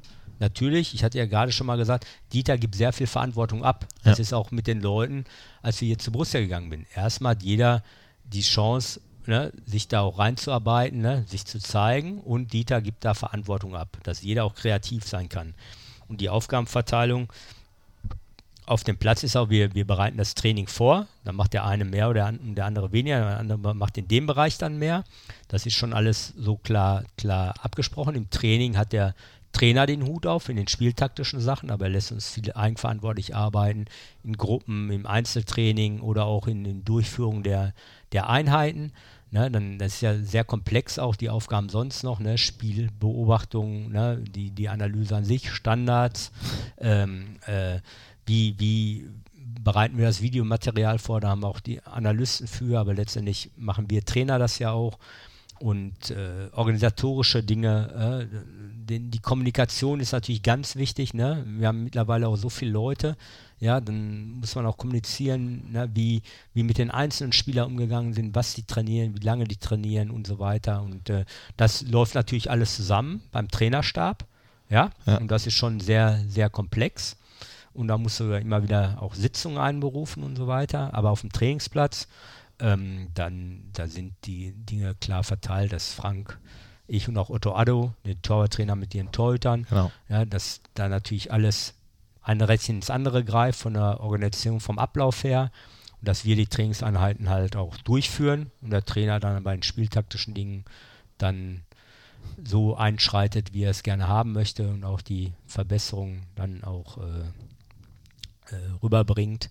Und aber natürlich auch der Aufbau, und da gehört ja alles Mögliche dazu. Ja. Dann wie der Platz gewässert wird, wo wir trainieren. Äh, da will ich jetzt alles ja. nicht ausführen. Ne? Äh, äh, wenn wir geheim trainieren, wo wir trainieren im Stadion, Platz 10 und so weiter und so weiter. Sind viele organisatorische Dinge auch. Und ähm, ja, Ablaufplan, ja, ja. Trainingsplan. Also es ist, äh, können jetzt unendlich weiter. Aber eines deiner Steckenpferde ist, sind die Standards. Woher holst du dir diese neuen Ideen? Kommen die dir im Schlaf oder beim äh, Cornflakes zählen? ja, sowohl als auch. äh, wirklich, man, manchmal wird man wach, dann könnte man das und das machen, aber ich will jetzt nicht über Standards philosophieren, das ist ein Thema für sich. Ja. Ähm, ist aber sehr interessant, hängt sehr viel von ab. Die Bedeutung ist im Laufe der Jahre extrem gestiegen mit jetzt äh, bei der Weltmeisterschaft. So viele Standardtore gab es noch nie, ja. sowohl in den nationalen Wettbewerben als auch dann bei den internationalen Wettbewerben. Äh, knapp unter 50 Prozent, da ist jedes zweite Tor ein Standardtor, das muss man sich mal vorstellen. Ja. Und dann geht es aber auch um Philosophie. Ja, bei offensiven Standards, bei defensiven Standards, wie will ich verteidigen, was habe ich für Varianten. Varianten mache ich deswegen, um den Gegner vor Aufgaben zu stellen, um vielleicht mehr äh, Raum dann in der Mitte zu bekommen. Wie viele Kopfballspiele habe ich? Ja, äh, das ist von so vielen Faktoren abhängig und äh, es wird aber leider immer nur das Ergebnis dann bewertet. Also sprich, wie viele Standardtore mache ich und wie viel kassiere ich. Ja. ja, aber das ist natürlich nicht alles, sondern äh, im Moment jetzt dieses Jahr haben wir in jedem Spiel ein Standardtor gemacht. Ne? Gegen Hasstedt 3, äh, äh, gegen Leverkusen 2 Elfmeter sogar, ja. leider verschossen ja, keiner Statistik. Ne? Oh ja. Wenn er ihn reinmacht, äh, geht das Spiel auch anders aus. Ja. Ne? Also vielleicht. Ja. Oder noch günstiger. Noch, noch günstiger, ja. Äh, in Augsburg machen wir es durch eine Ecke. Ja, jetzt sind gegen Bochum das Spiel wieder durch eine Ecke. Wir haben noch keins kassiert, ne? aber äh, dann halte ich auch nichts davon, wenn wir jetzt mal eins kassieren, ja, wo lag dann der Fehler? Das ist eine Gemeinschaftsarbeit und die Jungs machen es sehr gut, machen es nach bestem Wissen und Gewissen. Und manchmal klappt es die offensiven Standards besser, manchmal weniger. Manchmal kommt man zum Abschluss, dann geht der Ball an die Latte, wie auch immer, oder der Torwart hält gut, dann sagt man ja, gut, keine Standardtore, was ist da los? Ja, ja aber äh, schon sehr viel Kleinarbeit und das macht mir sehr viel Spaß.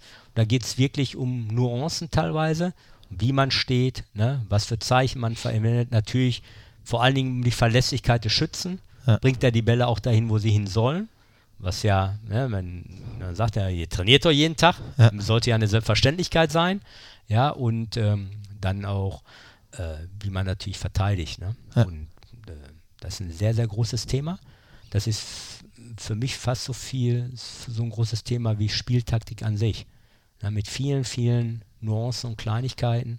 Und äh, das macht schon sehr viel Spaß, dich damit zu beschäftigen. Dann sieht man immer mal im internationalen Fußball, ob es gewollt war oder nicht. Ne? Oh, das ist eine, eine gute Sache. Ne? Oder das könnte man eventuell machen.